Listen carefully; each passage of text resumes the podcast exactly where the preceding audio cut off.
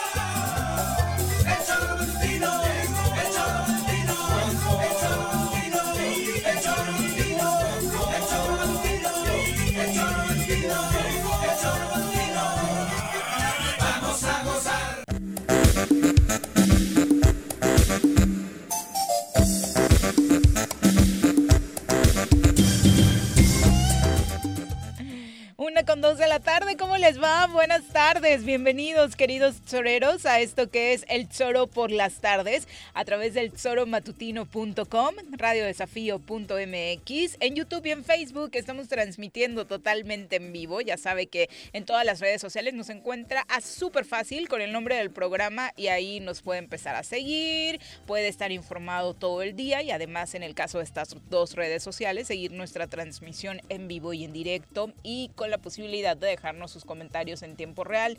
También para los que por ahí puedan escuchar un ratito de programa ahorita y al rato quieran repasar, recuerde que nuestros podcasts están en Spotify para que al rato también pueda repasarlos. Bienvenidos sean a esta segunda semana de 2021, que por lo que pinta para los que estaban ilusionados después del año nuevo, que 2021 venía con un nuevo aire de renovación, de dejar el pasado, que 2020 ya no iba a repetirse, pues parece que, como bien se dijo, la vida no conoce de calendarios y la situación sigue muy, muy igual, al menos por todo este rollo político que vivimos en la primera semana del año relacionado sobre todo a los Estados Unidos, caos, movilizaciones, nevadas, eh, sorprendentes y bueno, lo que está sucediendo ahora mismo con un caos increíble en la Ciudad de México con el tema del metro y por supuesto lo que no podía faltar, nuevas noticias sobre el COVID-19 en nuestro país, ya la nueva cepa llegó, se detectó un caso en Tamaulipas.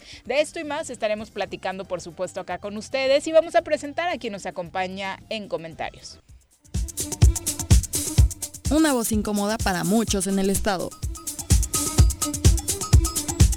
Crítico en las redes y polémico en la cabina.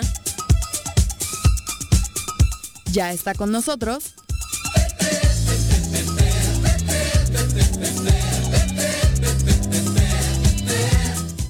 Pepe Montes.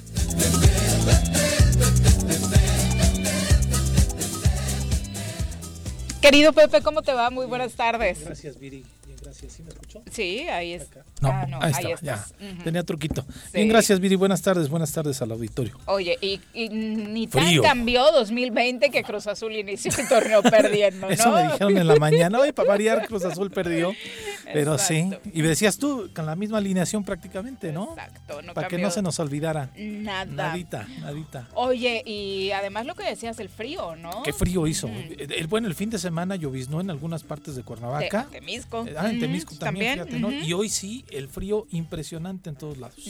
Nublado, parece ser que es ya salió el sol, a pero empezó nubladito a la mañana. De hecho, ayer también, al menos en el caso de Temisco, el sol prácticamente nunca se fue, pero el chipi chipi ahí estuvo un ratito en la tarde, ¿no? Sí, sorprendente el clima. Y por supuesto, la recomendación con la que hemos iniciado desde hace ya casi un año este programa, en el sentido de síganse cuidando, hay que protegernos. Antes de entrar al aire platicábamos, Pepe, cómo a través de las redes sociales nos hemos dado cuenta, y ayer se volvió viral, de hecho, el obituario de funeraria Galloso en la Ciudad de México, donde era increíble, me parece que un obituario histórico y lo que vemos en redes sociales con esquelas, pésames, anuncios de muertes de familiares de nuestros contactos y demás es cada vez más fuerte. Sí, desafortunadamente la situación que estamos viviendo con el coronavirus en nuestro estado, en el país, es terrible, es dramática, eh, ves eh, sorprendente, bueno, seguramente lo comentaron, lo de AME este, la semana pasada fue de días, ¿no? Cómo se consumió eh, la vida el coronavirus. Pero sí, hoy eh, por la mañana me decía mi hermana también del fallecimiento de un primo, ¿no? Esposo de una prima mía, también por coronavirus. Y sí, desafortunadamente, yo decía la semana pasada que normalmente me metía a Facebook para estar chismeando, para poner un comentario ahí, este, Sarcástico, ¿no? un rollo así, pero ahora lo abres y desafortunadamente encuentras con la muerte en cada uno de los perfiles de los contactos y este pues sí es triste, ¿no? Estamos viviendo una situación muy triste en el, en el, en el país. Y ya lo platicaremos con nuestras autoridades, bueno, con eh, nuestra experta, mejor dicho, en un momentito más, ¿no? Pero vuelve a encender los focos rojos la llegada de esta nueva cepa del coronavirus, que hemos escuchado mucho, no es más letal, pero sí el contagio es más acelerado y me parece que el caso que acaban de descubrir en México, allá en Tamaulipas, que data del 28 de diciembre, mm, no sé si realmente habrá sido el primero, porque sí, diciembre, por la movilidad y todo lo que se generó pero se dio un nivel de contagio muchísimo más rápido. Muy grande, ¿no? Yo creo que, bueno, empezaron con las lupitas, ¿no? Ese, El 12 de diciembre, cuando todo el mundo se empieza a mover, en algunos lugares no hubo festividades, aquí en Cuernavaca no los hubo, pero, pero sí, este, diciembre fue un mes que marcó por las fechas la necesidad o la necedad, no sé cómo decirlo, de poder buscarnos entre familiares, de poder ver a los amigos y demás, y ese ha sido el principal problema que nos, que nos enfrentamos ahora, ¿no? Ya con una nivel de contagios este, terrible. Sin duda. Y además, bueno, en Morelos sigue marcada esta pandemia por la ausencia del gobernador, ¿no? Eh, desde la semana pasada te preguntamos si sabías algo de él. esta semana te lo volvemos a cuestionar. No sabemos nada, no sabemos dónde está. Este, Oye, pero ya hasta los niños regresaron a clases el día de hoy. Ah, bueno, hasta el alcalde con todo y COVID salió a una. Ha tenido actividades, sí, sí, el alcalde de, Cuernavaca.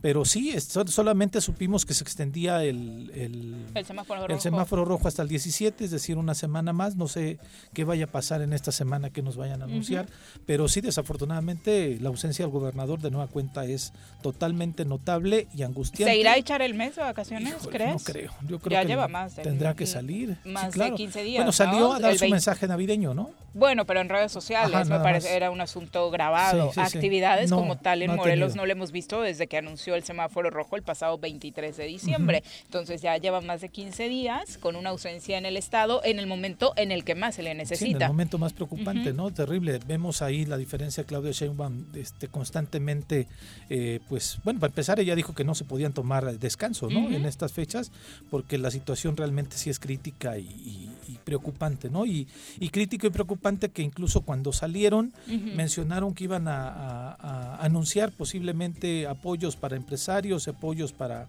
la gente que económicamente perdón, está activa y desafortunadamente no ha habido ningún anuncio, ¿no? No, Solamente fue semáforo rojo, nos vamos y la señora de Economía mencionó eso también y dijo posteriormente anunciaremos, pero creo que todavía ni, ni al caso, ¿no? No, para nada. Y además eh, las estadísticas lo siguen marcando a Cuauhtémoc Blanco como el gobernador peor calificado, 25%, ¿no? México elige dio a conocer estas estadísticas en las que se da a conocer el avance de los gobernadores, la aprobación de los gobernadores por entidad y sigue siendo el último lugar con 25.7%, de hecho muy lejos del penúltimo lugar, ¿no? 35.5 eh, tiene Chihuahua, eh, ese corral. Ajá, corral. Sí, pues otra vez, ¿no? Este, palpable la, la, calificación, la gente lo que opina de su gobernador. Desafortunadamente, eh, la condición de Cuauhtémoc no ha cambiado en años, ¿no? al menos en el año, los dos años que lleva en el ejercicio de gobierno no ha cambiado, se ha ubicado completamente ahí. En algún momento estaba por ahí del 25, creo que la mejor posición que tenía, arranqueado en el lugar 25. Pero siempre de media tabla para abajo. Exactamente, exactamente. O entre los últimos cinco. Y es justamente por esto, ¿no, O sea, porque pronto en la casa de enfrente, bueno, ellos piensan que criticamos por criticar, pero pues es justamente este el reflejo, la ausencia del gobernador evidente, clara, evidentemente arroja que los números hacia como la gente vaya opinando de él son eso, negativos. Lo peor del caso es que como ha sido así la tendencia desde que inició, aunque esté en Morelos, la gente ya ni se cuestiona dónde está. Creo que si a la mayoría le preguntas, no tienen idea si está o no está, porque la presencia, las actividades han sido iguales, esté o no esté en Morelos, ¿no? Eh, eh, en las entrevistas que realizábamos la semana pasada, a muchos les preguntábamos, ¿han tenido contacto? ¿Alguien les está apoyando? Como ahora está el home office, semáforo rojo, pues ya ni siquiera algún secretario, ¿no? Porque creo que también se fueron de vacaciones, ha tenido contacto con los sectores que lo necesitan. Sí, nada más el de salud, ¿no? que es el que, tiene que aparecer en la constantemente, conferencia de las cuatro. Pero sin ningún otro secretario, no se ve nada. O sea, yo pensé incluso que iba a haber cambios en el gabinete en este año por el periodo electoral, porque algunos se van a ir a contender, pero no. Sí, se van a ir a contender algunos, secretarios, ¿crees? De, Moisés Agosto se decía, ¿no? El de la Comisión Estatal del, Agua. De él mm. sí eh, se dice que se va a buscar la, alcaldía de Cuautla, ¿no? Eh, no sé quién es más, ¿no? Pero este, pero no hay nada. O sea, el gabinete no se mueve y el gobernador está ausente completamente. Pues no se mueve en ningún sentido, ¿no? Porque tú revisas también que, bueno, las redes sociales son las que nos alimentan de información ante la pandemia sobre las actividades de los diferentes secretarios y algunos por ahí con encuentros virtuales, de algún diplomado, me parece, de la Secretaría de Administración, son las actividades que tenemos registradas. El 5 de enero, la semana pasada, Pablo Ojeda, no sé si haya sido una actividad archivada, pero les entregaba equipo de cómputo a municipios indígenas. Eh, eh, y como dices, del resto, actividades del secretario de salud, porque al otro día, el 6 de enero, eh, hubo una mesa precisamente para hablar de la estrategia de la aplicación de la vacuna en Morelos y ni siquiera estuvo el secretario de gobierno, estuvo su representante, el subsecretario Mauricio Robles, y el único eh, secretario, gente de gabinete, fue precisamente Cantú, ¿no? Sí, de salud. Y preocupa, ¿no? Desde luego que sí preocupa no ver a las autoridades en ningún lado, no ver qué rumbo vamos a tener, no tener esas certezas también de cómo va a estar la aplicación de la vacuna aquí, cuáles van a ser los lugares. Que supongo que Guardia este, Nacional y la zona militar son los que, llevarán el mando, ¿no? De acuerdo a lo que ya han trabajado en Ciudad de México. Yo sé que va a haber módulos en todos los municipios, ¿no? Pero no lo sé bien con certeza cómo va a empezar a funcionar. Pero es que nadie del gobierno ha salido a decir absolutamente nada. Por, ejemplo, ya se dijo eh, hoy en la mañanera que febrero podría ser el mes, de hecho, de manera anticipada, que las personas de la tercera edad podrían empezar a vacunarse. ¿no? en marzo. Ellos calculan que en, enero se termine de vacunar al personal de salud. Ojalá que así sea. Había mucha gente, médicos de clínicas privadas, que nos decían que ellos no tenían la certeza de cuándo los iban a vacunar, que solamente estaban vacunando a gente de hospitales públicos. Y entonces también el sector médico de las privadas decían, oye, pues a, nosotros no nos han pelado, ¿no? Entonces, ese es un pendiente que se va a tener que atender en esta estrategia de vacunación de todo el mundo. Y por lo pronto, hablando precisamente del COVID-19, ayer en un municipio de Morelos, Jonacatepec, pedían los pobladores la presencia de gobierno del estado de un representante del gobierno estatal, precisamente porque allá el alcalde no ha dejado de realizar eventos masivos. Ahí, es la ciudadanía la que le está pidiendo al alcalde, por favor, ya párale, ¿no? Los contagios están, eh, eh, Israel Andrade, los contagios están a la alza, al parecer se han estado llevando a cabo eventos masivos en el parque ecoturístico del Mirador mm. y pidieron la intervención de eh, alguien del Estado, pero obviamente pues tú sabes que no. Pues no hay, pues, si no, hay nadie. No los van a apelar, pero pues hay que presionar al alcalde, ¿no? Que no cometa tonterías. Pues de entrada esperaríamos que la conciencia sobre todo estuviera entre nuestras autoridades, ¿no? Pero por omisión o por eh, falta de conciencia, como en este caso, mm, parece ser que no ponen el mejor ejemplo, ¿no? terrible, terrible, terrible que las autoridades sean las mismas que, están no cumpliendo con estas medidas de seguridad, ¿no? Tendrían que poner el ejemplo, pero es parte de la, del pues, el vacío de poder y vacío de comunicación que hay. Eh, me parece que el gobierno tendría que estar, sí, el pendiente de ver qué alcaldes están cumpliendo con esto. Eh, insisto. Ahí sí debería apelar a los alcaldes, ¿no? Cuando les quiera meter el pie. Exactamente, ¿no? Tendrían que tener mesas de coordinación para ver qué es lo que está pasando, pero no, desafortunadamente este, pareciera que cada quien vive su realidad de manera aislada y que no se cuentan el uno con el otro. Y la actualización del ámbito político este fin de semana, pues la gran noticia o lo que le estuvo dando vuelta a redes sociales fueron... Eh, de los registros de algunos en Morena para buscar una candidatura. Vemos a gente ahí pues muy conocida o Sí. que ya sabíamos que le iba a entrar. eh, Memo Rubalcaba, está por ahí Eric Salgado eh, también. Pero ese es el Esa es la nombre que me parece nadie esperaba, Sí, ¿no? bueno, yo, yo me había enterado un poquito antes, Eh, unos días Aquí lo antes. negó Silvia Salazar. ¿A poco? O sea, dijo que no tenían ni idea de que se fuera a dar este que es el registro, donde ¿no? estuvo Carlos Caltenco también. ¿no? En ese ah, distrito, Carlitos sí, es otro Carlos de los que Caltenco obviamente sí, sí esperaba. Paola ¿no? Cruz en Cuautla, que yo pensé que Paola iba a buscar la alcaldía. Entonces me sorprendió también que, que este que se El fuera alcalde Paola dijo que va a buscar la reelección, ¿no? Pero por el PAN, ¿no? Ah, o sea, Sí, el creo PAN. que sí. Oh. Suena que este este cuate va por el PAN. Eric Salgado. Luciano Flores también se registró por el Distrito 1. Ujú. Me sorprendió el gato que se registró por el Distrito 2, dos? federal, donde ya fue diputado. Sí, sí. Pero pues este pues es diputado de acá, de Cuernavaca, ¿no? Pues sí. Lo eligieron en Es el que 2 de no se ponen de acuerdo, porque tienes razón, de ese 2 en la, en la anterior Ajá, fue fue- cuando fue- se registró y era, es mi distrito. ¿no? Martín. Cervantes, que fue candidato en el eh, para Xochitepec, eh, se registró también para diputada en el Distrito 2, Ujú. ¿no? Eh, Paola Cruz, ya decíamos, Silvia Salazar por el Distrito 2 también se registró. El hermano de Rabí, ¿no? Eh, de, eh, De de Vendranat, Vendranat, de Vendranat ujú. por el Distrito 1, ¿no? Y Omar Barrera por el Distrito 1 Ah. también. Pati Que él está en el Congreso ahora, ¿no? Ajá, está en el Congreso, en el Instituto de Investigaciones Legislativas. Legislativas. Entonces son los que se han registrado, pero sí, sin duda, el que causó revuelo y el que... ¿Qué hace Amado Orihuela en, Morena? 4T. Que alguien me explique, sí, ¿no? Sí, sí, sí, sí, sí, sí, bastante curioso. ¿De dónde? Bueno, hay casos, por ejemplo, el de Eric Salgado, que estuvo un hombre muy cercano a Manuel Martínez Garrigós, que estuvo muy eh, activo en el PRI, pero ya tiene un rato, ¿no? Ya tiene Que él militando con Morena desde hace ratito. Sí, eh, tiene una estructura aquí en ujú. Cuernavaca, estuvo cercano a la administración municipal actual.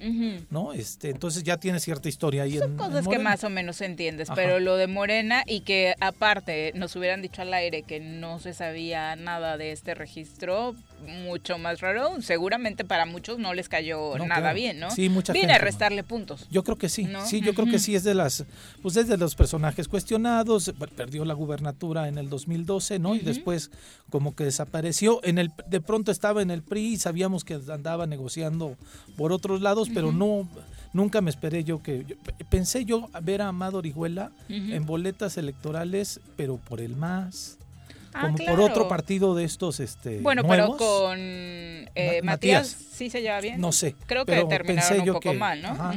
Pensaría yo que tal vez un partido de estos nuevos le iba a acomodar más que ese a Morena, ¿no? Es como completamente este Ahora, ¿realmente pesa Amado Orihuela? ¿Tiene esa estructura de la que se habla? Porque ya sabes que en estas negociaciones, lo que nos dijo Noroña en su momento, aquí hay que ceder algunos espacios con tal de asegurar el triunfo, ¿no? Y que la continuidad de la 4T, pero sí la aporta. Ahora, entiendo que la gente de hay algunas personas operadores de Morena en ese en ese distrito, que es la zona pues, sur del estado, que lo Mazatepec, buscaron, ¿no? ¿eh? Que o sea, que ellos sí lo buscaron. O sea, llega él invitado por un grupo de militantes de Morena. Sí, así es.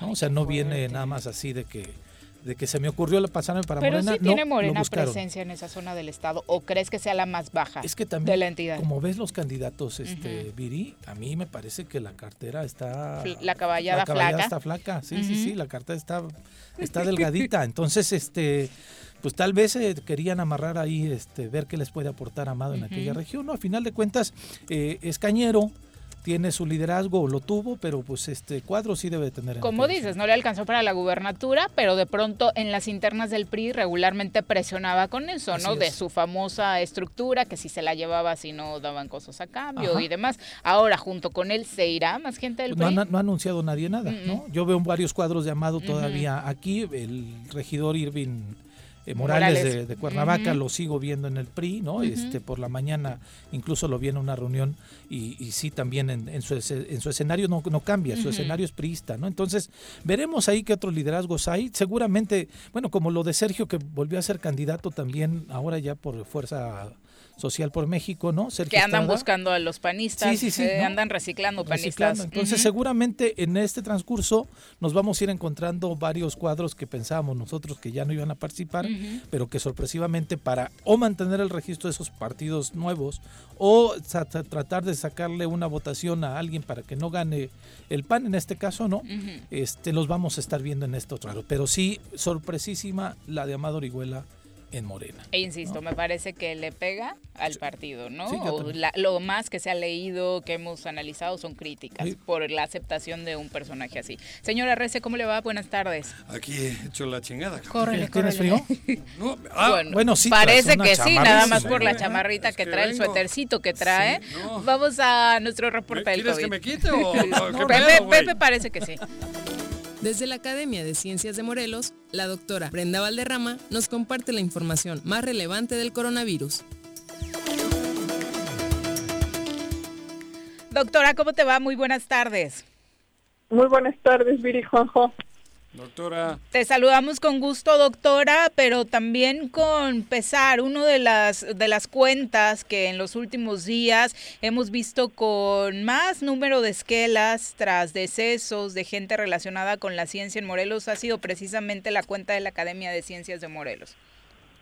Así es, realmente es una situación crítica. Desafortunadamente eh, hoy estaremos sacando otra esquela se trata del doctor Alberto Álvarez Castillo, un destacado docente del Departamento de Ingeniería Química y Bioquímica del Instituto Tecnológico de Zacatepec. Eh, eh, yo creo que eso refleja el cambio de paradigma. Yo creo que este, todavía no tenemos suficientes datos, pero todo indica que esta esta ola eh, es diferente. Esta segunda ola es, a diferencia de la primera ola, que era una ola que se transmitía en las calles, y, que por lo tanto aquellas personas que tienen la posibilidad de resguardarse no estaban siendo víctimas de la pandemia, esta segunda ola está entrando por la puerta. Y fue precisamente a raíz de los festejos navideños que eh, eh, este sector, bueno, de los investigadores, pero en general, sectores que habían estado protegidos son los que están sufriendo con mayor, con mayor eh, preocupación ahorita en, la, lo más duro de la pandemia. Eh, hay un estudio que sacó el periódico El País, donde se ve muy interesantemente cómo la primera ola de la pandemia es sobre la Ciudad de México exclusivamente, pero se ve muy interesante la primera ola de la pandemia arrasó con la periferia, la periferia de la ciudad, las zonas populares, y la segunda ola está concentrada en las zonas del centro, la zona de Polanco, la zona de Benito Juárez, de la Roma, de la Narvarte, ahí está concentrada la pandemia es un cambio completo. Doctora, eh, lo que entonces entendemos es que nosotros mismos llevamos este virus a casa en esta segunda ola. Así es. Todos los casos que, que tengo de, conocidos, desafortunadamente todos fueron contagiados con por familiares. El contagio se dio dentro de la casa y además en un momento crítico. La capacidad hospitalaria está saturada, eh, no hay suficientes insumos, eh, eh las personas están falleciendo ante la falta de, respiradores y se están teniendo que tomar decisiones en el piso de a quién atender y a quién regresar a su casa. Como en una zona de guerra, que era el punto al que no queríamos llegar. Que era el punto al que no queríamos llegar, pues ya llegamos. Y esto todo pinta a que va a empeorar todavía dos semanas más. Sí, doctora, porque ante este fenómeno de el virus ya está en casa, obviamente las casas en general en México no son como para tener cuatro o cinco habitaciones y que cada contagiado esté aislado. No, no, definitivamente no. Eh, hay algunos lineamientos que han emitido el Seguro Social, el ISPE, para ayudar a las personas a protegerse dentro de casa. Pero lo más grave no es cuando ya esté el enfermo, lo más grave es cuando el enfermo todavía no presenta síntomas, que es cuando lo recibimos en casa, cuando nos sentamos a comer con ellos, cuando los abrazamos, etcétera. Ahí es el contagio, es el, lo que se llama presintomático. Así, ese es, ese es lo más grave de la situación. Ahora, ¿qué podemos hacer?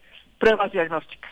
La prueba diagnóstica que están haciendo en, el, en, el, en la pública que está haciendo el gobierno del Estado solamente sirve una vez de que ya se presentaron los síntomas.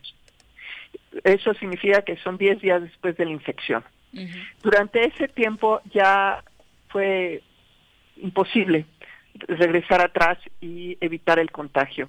Por eso es muy importante que las personas que sepan que estuvieron con una persona contagiada se hagan una prueba diagnóstica preventiva, aunque no hayan llevado, tenido síntomas. Ah, perfecto. Y eso permite cortar la transmisión del contagio. Desafortunadamente, esa prueba es cara, es una prueba de laboratorio eh, y es una prueba que solamente se puede hacer en ciertos laboratorios. Desafortunadamente, es la única manera. Las pruebas rápidas no sirven para parar las, los, eh, las cadenas de contagio. A eso iba, doctora. Si hay alguien a quien pudiéramos recomendar CIR o que sí le serviría esta prueba que está realizando en los cuatro módulos que hay en la entidad del gobierno del Estado, ¿cuáles serían? ¿Quiénes serían?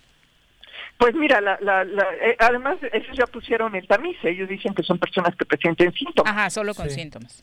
Sí, así lo pusieron ellos. Y de, ese, de eso tienen un porcentaje que va a dar positivo a COVID y un porcentaje que no va a dar positivo a COVID. Pero dar positivo a COVID significa que ya desarrolló anticuerpos contra COVID. No que no esté infectado, solo que ya desarrolló anticuerpos. Entonces, si tú tienes una persona infectada que no ha desarrollado anticuerpos todavía, la vas a dar de alta como negativo. Ese es el gran riesgo de esas pruebas, que dan falsos negativos. Sí, que la gente puede salir de ahí muy contenta a seguir haciendo su vida normal creyendo que no tiene el virus. No, se puede morir porque entonces no se va a atender porque alguien ya le dijo que era negativo, entonces decir, ah, entonces es una gripa, entonces es otra cosa, no pasa nada. Pero pero no es así, ese es el gran riesgo de las de las pruebas serológicas, son los falsos negativos. Sin embargo, cuando son positivos sí te da la oportunidad de regresar a tu casa y avisarle a todo el mundo con el que estuviste en contacto para que se aísle. Doctora, la gran noticia de este fin de semana fue que la nueva cepa del COVID-19 ya está en México, llegó a Tamaulipas, ahora mismo el gobierno de Tamaulipas ya anunció un segundo caso detectado. Eh, ¿Cuál es la diferencia? Eh, explícanos. Mira, eh, la cepa inglesa, la variante inglesa, que no es cepa, la variante inglesa tiene 14 mutaciones, 14 cambios en el genoma del virus. Hay algunos cambios que pueden ser relevantes, la mayor parte son silenciosos, pero unos que pueden ser relevantes. Hay uno en particular que es muy relevante, que tiene que ver con el sitio de anclaje del virus en la superficie de las células, que es lo, el paso previo a la infección. Si no se ancla, no infecta tiene que anclarse. Este sitio de anclaje es eh, específico para una proteína receptora y una de las mutaciones está precisamente en ese sitio de anclaje. Eh, inclusive el día de hoy un grupo brasileño saca un estudio en la cual demuestra utilizando modelos computacionales que efectivamente la variante la variante inglesa es más fuerte su interacción con el con el con el receptor y eso explicaría por qué el aumento de infectividad, que puede ser 70% más alto. Y eso es grave. Pero la otra cosa muy grave es que esta sí infecta a niños y jóvenes. ¿Sí? Mm. Y eso es algo que desde el principio se ha subestimado. Sí, total. Se, ha dicho, se dijo primero que los niños no había ni que vacunarlos, ni que cuidarlos, ni que nada, que fueran a clases. Luego se dijo, bueno, bueno, eh, los niños podrían llegar a infectarse y podrían llegar a contagiar. Pero no les pasa donde se suspendieron las clases, pero no les pasa nada. Sin embargo, esta variante sí infecta a niños. Y lo que sucede es que eh, todavía no sabemos cuál es la tasa de mortalidad en niños. ¿Sí? Porque ha habido pocos infectados, pero si tenemos mucho más infectados, podemos estar empezando a, a ver una crisis también a nivel pediátrico cuando todas las salas eh, eh, de emergencia están para adultos, inclusive las pediátricas. Entonces sería necesario hacer una segunda reconversión hospitalaria, reactivar las salas pediátricas, pero de manera muy importante empezar a revisar cómo estamos eh, pensando qué vamos a hacer con los niños. Eh, se ha hablado inclusive de regresar a clases en algunos estados. Eh, yo creo que, eso tiene que revertirse inmediatamente. O sea, que nunca fue buena idea, pero que ahora es un peligro inminente. No, si de por sí esto es una tragedia, doctora, ahora ya involucrando a los pequeños, no, me quiero imaginar. Sí. no, por supuesto, es una tragedia en cualquier dimensión. Pero el número de infectados, el número de enfermos, el número de personas que van a requerir asistencia se incrementa. Acuérdense, nuestra pirámide poblacional es una pirámide de base ancha, al revés que la europea. Nuestra pira- O sea, si a nosotros nos iba mal con una pandemia que atacaba de 50 en adelante, imagínense cómo nos va a ir con una que ataque de 40 para abajo, que es la mayor parte de la población. Entonces, necesitamos reforzar medidas preventivas con todas las consecuencias que eso pueda tener en la economía, en, en, en, en- en el Producto Interno Bruto, lo que quieran. Es momento de reforzar las medidas preventivas. Aunque estamos en semáforo rojo, sabemos que el confinamiento no ha sido igual a lo que tuvimos el año Al pasado, inicio. doctora. ¿Crees que en las próximas semanas vamos a ver algo así? Es que se modificaron los lineamientos. Por el de- tema de- económico. De, palabra, de palabra estamos en el semáforo rojo, pero de facto estamos en un semáforo amarillo, Sí. ¿sí? Sí, la movilidad Entonces- no ha parado. No, porque no tiene por qué parar. Se modificó el semáforo. Justo lo que no se suspendió fue la movilidad. Se quitó el apartado que tenía que ver con movilidad y además se relajaron todos los demás apartados, todos, todos, todos. Entonces en realidad estamos en, eh, eh, dicen que es rojo, pero de facto es amarillo, así que no hay ninguna razón para no hacerlo, porque no hay ninguna directiva en ese sentido. Realmente es muy grave y nos preocupa mucho porque eh, eh, Morelos es uno de los cuatro estados en, en fase crítica. Arturo Elberly sacó un modelo esta esta mañana, bueno, él se dedica a hacer modelos, donde eh, clasifica a, a Morelos como un foco rojo para la atención en cuestiones de prevención. Doctora, uno de los temas que más alertaban era precisamente el tipo de contacto que se tendría o que ya no se tendría desafortunadamente con las personas que pierden la vida por COVID-19. Este fin de semana en Morelos se viralizó un caso en redes sociales de un cuerpo que fue entregado a otra persona, es decir, dos pacientes en el hospital de Lista, el hospital Calero, mueren por COVID. Al no existir contacto con los cadáveres, se entregan eh, al revés a las familias. Eh, me gustaría que le dieras a la gente el, tristísimo panorama que se vive tras la muerte de una persona por COVID-19. Mira, de entrada, cuando una persona está infectada, no tenemos que hablar de ello automáticamente. Eso significa que perdemos toda capacidad realmente de darle la atención que se merece. Los hospitales están saturados, el, el personal médico está muy mal. México es el país con más muertes entre el personal médico en todo el mundo. Están agotados, están mermados, no tienen equipamiento. Y por otro lado, los sistemas administrativos no están a la altura. Ustedes saben que ni siquiera hay actos de defunción. Hay un rezago en actos de defunción y eso ocasiona pues una parálisis de todo lo que es el proceso de descarga de, de un cuerpo. Las, las funerarias están saturadas porque no pueden enterrar o, o incinerar sin un acta de defunción y eso ocasiona eh, errores de ese tipo. Yo, yo estoy segura que fue un error, que no hubo mala intención, sin embargo no hay manera de prevenirlo si no se libera el flujo. Y, y el flujo pues está en las manos del gobierno estatal, que es el que emite los certificados de defunción. Exacto, esto tiene que ver precisamente por el alza en el número de casos que sin justificar es entendible que los espacios médicos hoy estén teniendo este tipo de problemas. Este, definitivamente. eh, sin embargo, eh, estamos viendo que, que, no es un tema médico, que es un tema administrativo, lo cual es más difícil todavía de, de, de entender. Y pues, eh, si no queremos llegar al hospital, es, tenemos que evitar enfermar. Nosotros lo hemos dicho todo el tiempo, fue un gravísimo error poner el eje de la estrategia nacional uh -huh. en la ocupación hospitalaria. Debió haberse puesto en la prevención del contagio. Doctora, no se enfermas, no llegas al hospital. Exacto, claro. ese es sí, el sí, punto sí, principal. Muchas gracias por la comunicación. No, al contrario, y qué les puedo decir, cuídense mucho, esto no va a mejorar las próximas semanas, muy probablemente empeore todavía eh, eh, eh, por todos los contagios que venimos arrastrando desde Navidad. Pues qué terrible, a seguirnos cuidando, que Ánimo, ha sido el Brenda. mensaje de siempre. Sí. Muchas gracias, doctora. No, gracias, mucho. Adiós. Un abrazo. Y es que no queda más que eso, ¿no? Decir ánimo. Exacto. No, no perdamos la fe, hay que cuidarnos, pero definitivamente la dinámica cotidiana apareció de la vida es... un brote nuevo de una mutación. La nueva cepa. ¿Y el gobernador ya apareció? ¿o qué? No, tampoco. ¿Ah, ese no? No, ese no ha aparecido. ¿Ni mutado? No, no, no. Para nada, para Pues qué? yo estoy emputado. Él está descansando.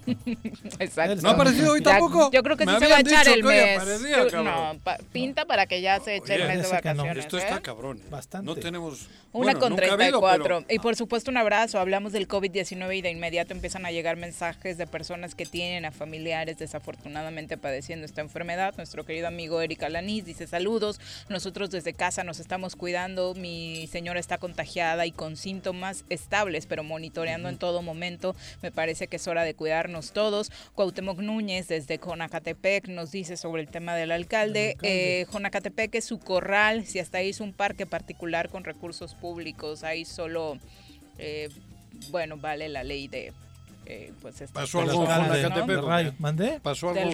Que, eh, no que el alcalde No han hace parado fiestas. las actividades El masivas. alcalde hace jaripeos, el Ah, alcalde ah, sí. está valiéndole gorro, ¿no? Ah, mira, Ahí es la gente la que está llamando al alcalde a la cordura. ¿no? Imagínate, Sí, sí, sí. una con 34. Terrible. Regresamos. en casa. Quédate en casa. Quédate en casa. Quédate en casa. Quédate, quédate, quédate. Y escucha. 11 y recibe 12 meses de servicio de agua potable en Jutepec. En enero obtén 50% de descuento en recargos, gastos de cobranza y limitaciones de meses vencidos. La campaña aplica para tomas habitacionales y residenciales. Más información de la campaña en el número de teléfono 777-319-0082. Ayuntamiento de Jutepec. Gobierno con rostro humano. Este año ha sido difícil. Pero hemos aprendido mucho. A reinventarnos, a pensar y resolver las cosas de nuevas maneras. Y juntos lo seguiremos haciendo, cuidándonos todos. Te deseamos felices fiestas. colegiocuernavaca.edu.mx Tu camino al éxito. Cafetería, tienda y restaurante Punto Sano. Contamos con comida vegana y vegetariana porque nos preocupamos por tu salud. Ven y conoce nuestros productos orgánicos y suplementos alimenticios. Al interior de Plaza Andrómeda, local 19, en calle Pericón, Lomas de la Selva. Contáctanos al 372-3514 o búscanos en Facebook como Punto Sano Cuernavaca.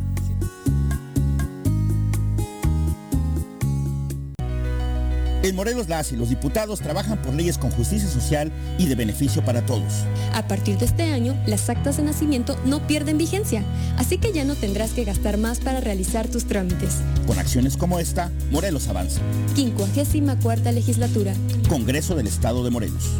Si quieres consentir a tu mascota, el mejor lugar para hacerlo es Clínica Veterinaria Mundo Mascota. Contamos con consultas, medicamentos, accesorios, alimento y servicio de pensión. Además, tenemos servicio a domicilio. Ubícanos en Avenida 10 de Abril, número 1210, Colonia Granjas, o llámanos al teléfono 169-2128. Clínica Veterinaria Mundo Mascota. Contribuciones son fundamentales para continuar prestando servicios públicos de calidad en Jutepec. En enero obtén 14% de descuento en el pago de tu impuesto predial, 50% a favor de jubilados y pensionados, personas de la tercera edad, discapacitados y madres solteras. Más información en el número de teléfono 777-404-3581, extensión 306 o al correo electrónico predial arroba jutepec.gov.mx. Ayuntamiento de Jutepec, gobierno con rostro humano. Quédate en tu puta casa. Quédate en tu puta casa. Quédate. Y escucha.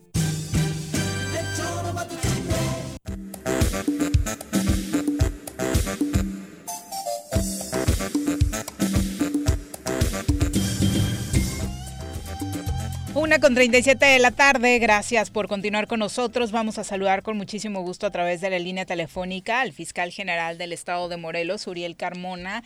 Eh, fiscal, ¿cómo le va? Muy buenas tardes. Hola, buenas tardes, Juanjo Viri. ¿Qué Pepe. pasó? Buenas tardes. ¿Qué Buenas pasó, tardes. mi querido fiscal? ¿Cómo estás? Bien, bien, muchas gracias. Qué bueno. El tema de salud, la fiscalía, digo, porque es el que está ahorita más, En boga. cab- más cabrón, en boga de todos, ¿no? ¿Cómo, cómo está la- la- el tema de la pandemia, mi querido fiscal? Pues mira, no tenemos decesos, Ajá. más que de dos personas que ya eran jubiladas. Ah. Desafortunadamente ya, ya, este, No pues, pierden la vida con, con, con este flagelo tan terrible, ¿no? De la pandemia. Pero de la gente en activo no hemos tenido ese infortunio. Los estamos cuidando mucho, no obstante que somos actividad esencial. Sí, Mm, por eso. Pero hemos repartidos turnos y abierto espacios y bueno, hasta ahorita llevamos saldo blanco. Pero sí, sí es un tema difícil, ¿no? Tienes todos los cuidados, obviamente. Supongo que habrá personal a, a- a mitad de trabajo. ¿Cómo lo hacen? Sí, por supuesto que estamos haciendo el esfuerzo de cubrir con todos los, este, con todas las medidas este, sanitarias. Y bueno, pues sí, al público se ve afectado porque no podemos recibir a todos en un solo momento, tenemos que tener la sana distancia, pero pues seguimos operando des- des- de- de- desde casa eh, las personas que tienen los temas de morbilidad, pero el personal más joven aquí está rifándose, ¿no? Haciendo, haciendo el trabajo en las trincheras. Oye, fiscal, ¿y hiciste ese examen que hay que hacer o esa madre o qué pedo, cabrón? ¿Cuál es el asunto? ¿Cuál- Con- cuál- ¿Por- ¿Eh? ¿Por qué se está pidiendo un desafuero Eso, para cabrón. el fiscal general del estado de Morelos y por qué se está pidiendo en el Congreso de la Unión? Ándale, cabrón. Ah, sí, como no. Fíjate que hace un par de horas ya dábamos este cuenta a la sociedad, ¿no? De, Sí. de- de ese tema. Hicimos una invitación abierta a medios de comunicación. Eh, el, el- el tema es muy, muy simple. La Fiscalía General de la República planteó una solicitud de juicio de procedencia, antes se llamaba desafuero, en contra del fiscal de Morelos, aduciendo que yo no cuento con los exámenes de control de confianza Eso, o que no contaba con ellos en el momento de ser designado por el Congreso del Estado como fiscal general del Estado. Y nosotros pues estamos sosteniendo lo contrario, lo que estamos diciendo es que no es un requisito constitucional que previamente a la designación por parte de un Congreso soberano el fiscal contara con esa evaluación. Sin embargo, sí cuento con dicha evaluación. Yo oportunamente me sometí a la evaluación que me practicó el Centro de Control de Confianza de la propia Fiscalía General de la República. Entonces, pues estamos dando contestación en la vía jurídica, esperando pues que la Cámara de Diputados dé el siguiente paso. Y bueno, pues estamos nosotros tranquilos, seguimos trabajando y nos vamos a constreñir a, a- a la parte legal. Entonces, este, pues nada, dando la cara a la sociedad, dando la explicación de que sí tenemos esas evaluaciones. No, no puede decir en ningún momento que estos exámenes de control y confianza no tienen validez. No, no, no, los exámenes este sí tienen validez, sí los aprobé, me los entregaron en la Fiscalía General de la República. Y bueno, al final de cuentas esto eh, no deja de ser un tema estrictamente jurídico y de, inter- y de interpretación. Ya incluso varios compañeros de medios de comunicación que también son abogados ya han tocado el tema y pues se, se están dando cuenta de que es un tema interpretativo, eh, que, Ah. que no tiene nada que ver con delitos de delincuencia organizada, pues, se de acopio de armas Sí, y de terrorismo, por supuesto que no. Entonces, la, discusión pues ya es prácticamente administrativa. Yo creo que eh, muchos de los fiscales de- del país deben de tener una situación similar porque no podemos nosotros adivinar que un Congreso va a votar para hacer una designación de fiscal y bueno, es muy complejo exigirle a, a los aspirantes a un puesto de, de este nivel que tengan con anterioridad una evaluación eh, y que no es requisito constitucional. Entonces, pues estamos nosotros este, trabajando y, y pues dando la explicación que la sociedad de Morelos merece, ya sabedores que no se trata de delitos de- graves ni mucho menos. Eh, estamos intentando eh, trabajar. Pero ni delitos graves, difíciles de la pandemia. Pero no hay delitos graves ni, Ni no graves. No hay delitos. Sí, no hay delitos. Que es lo No hay importante. no hay- Exacto. no hay ningún delito que, que, que se nos pueda imputar ni al de la voz ni a la gente que trabaja aquí. Toda, toda la gente que trabaja en la fiscalía cumple con sus requisitos. Los fiscales regionales, los especializados, todos. la fiscalía de delitos de alto impacto, todos están evaluados y, y- y reúnen los requisitos de ley. Y bueno, a- eh, quien interprete lo contrario, pues eso al final de cuentas tendría que decidirse técnicamente en la sección instructora de la Cámara de Diputados. como como les decía, ya lo ya lo hicimos valer por escrito de manera oportuna. Y bueno, pues eh, Pero puede haber mano negra, Obviamente, siendo siendo todo tan legal y tan claro, puede haber mano negra. Es un asunto político, Ajá. decía fiscal. Mira, eh, no puedo yo aseverar quién o quién o quiénes pudieran estar empujando en la vía política esto sería irresponsable de mi parte y además sería yo meterme al rim de lo político cuando Claro. que la obligación de, de la autonomía es precisamente que no nos metamos en el campo de lo político y no no nos dejemos utilizar como cortina de humo o distractor o cargar la balanza en temas políticos económicos esa es la, la finalidad de la autonomía del Ministerio Público eh, en el estado de Morelos. Entonces, eh, lo que vamos a hacer es nada más hacer nuestros planteamientos este, lo jurídico y pues esperamos un resultado favorable. Supongo que hace unos momentos enfatizaba eh, lo de delito grave, porque la verdad de en diciembre pasado, cuando Nacho Mier, el, el diputado eh, federal y coordinador de Morena, señalaba eh, este caso relacionado con Morelos, lo hacía en un tono muy fuerte, ¿no? En aquel tuit decía, hoy recibimos la solicitud de declaratoria de procedencia en contra de Uriel Carmona, fiscal eh, general del estado de Morelos. Turnaremos el expediente del caso a la sección instructora para que proceda conforme a derecho y de ahí se levantaron toda serie de especulaciones. Sí, sin embargo, yo estimo que gracias a los medios de, de comunicación como es como son ustedes, pues está aclarado que no se trata de delincuencia organizada, ni de acopio de armas, ni mucho menos de terrorismo, sino es un tema de los exámenes de control de confianza con los que sí contamos toda la gente que trabaja aquí. Y bueno, pues es un tema co- estrictamente jurídico, pero puede estar tranquila la sociedad morelense. Te decía que yo soy el único morelense en la mesa de seguridad aquí del estado. Ándale. Qué terror. Entonces, este, pues tengo un compromiso aquí con mi tierra. Yo soy Qué de aquí. dato, ¿eh? Y, y, y bueno, Revelador, sí, claro. Estamos haciendo un trabajo limpio, transparente, tratando de mejorar la prestación del servicio de procuración de justicia.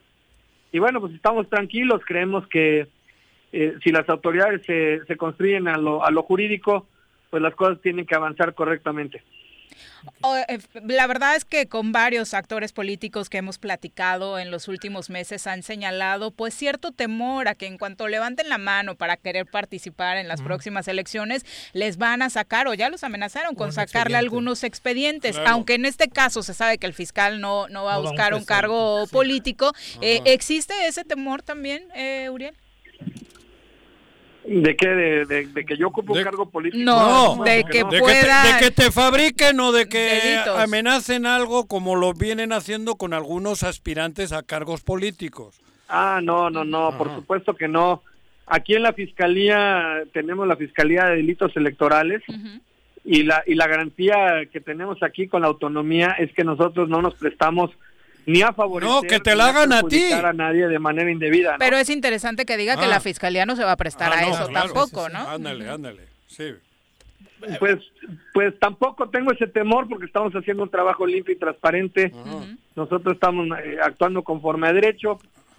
Por Y- eso, y- pero y, y bueno, pues el hecho digo- de que haya una fiscalía con todos los errores que obviamente se cometen porque los errores son humanos, ¿no?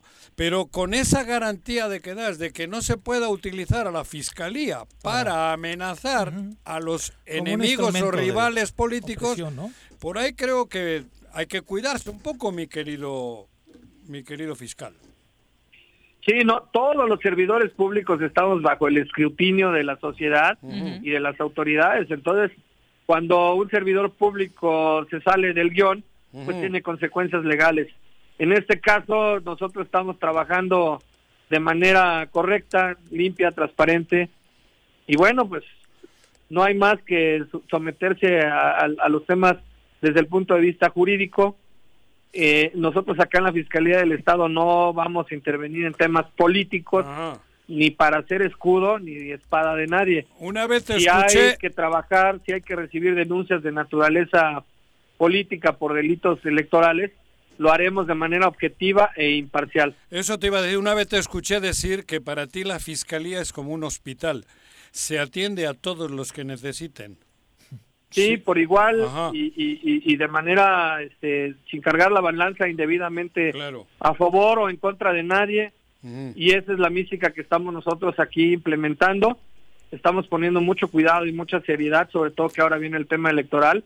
Entonces deben de tener todos los actores políticos la confianza de que en la Fiscalía de Morelos no vamos a hacer manejos este que no deben de estar eh, apegados a, a derecho. Aquí lo vamos a hacer objetivamente y te insisto de manera de manera imparcial, sobre todo porque el Ministerio Público no tiene la última palabra.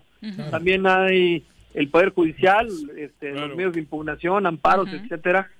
Entonces, lo que nosotros aquí resolvemos también pasa a revisión por otras autoridades de mayor jerarquía eh, procesal. Entonces, tenemos que ajustarnos a la legalidad siempre. Fiscal, finalmente, y sobre el mismo tema, insistir, tiene la confianza de que legalmente van a poder sacar este tema adelante, porque después de que se hizo este anuncio eh, desde el Congreso de la Unión, incluso se hicieron mesas de debate donde ya decían quién iba a ocupar el cargo Ah, del fiscal, eh, hablaban de, eh, de una mujer en ese caso y demás, ya, ya estaban haciendo hasta ternas. Pues mira, nosotros somos respetuosos de las opiniones de todos, pero lo que vamos a sostener es que pues no hay ningún delito que perseguir, confiamos en tener la razón jurídica y tenemos confianza y respeto en las instituciones y pues vamos a esperar cuál es el avance. Fiscal, muchas gracias. por ¿Cuándo, comunicación. ¿cuándo re- se reinstalan en las nuevas oficinas o cómo está ese asunto? Porque ya va caminando eso también, ¿no?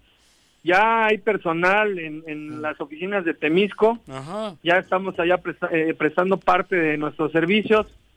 Es algo a lo que la gente de aquí de Morelos se tiene que ir acostumbrando porque tradicionalmente siempre han acudido a las oficinas de Zapata. Avenida Emiliano Zapata 803, donde tenemos los turnos, ¿no? Sobre todo los de 24 horas, el Ministerio Público de turno, el permanente, y eventualmente pues vamos a, a abrir más áreas en, en Temisco. Ahí abriste hasta la canina, ¿no?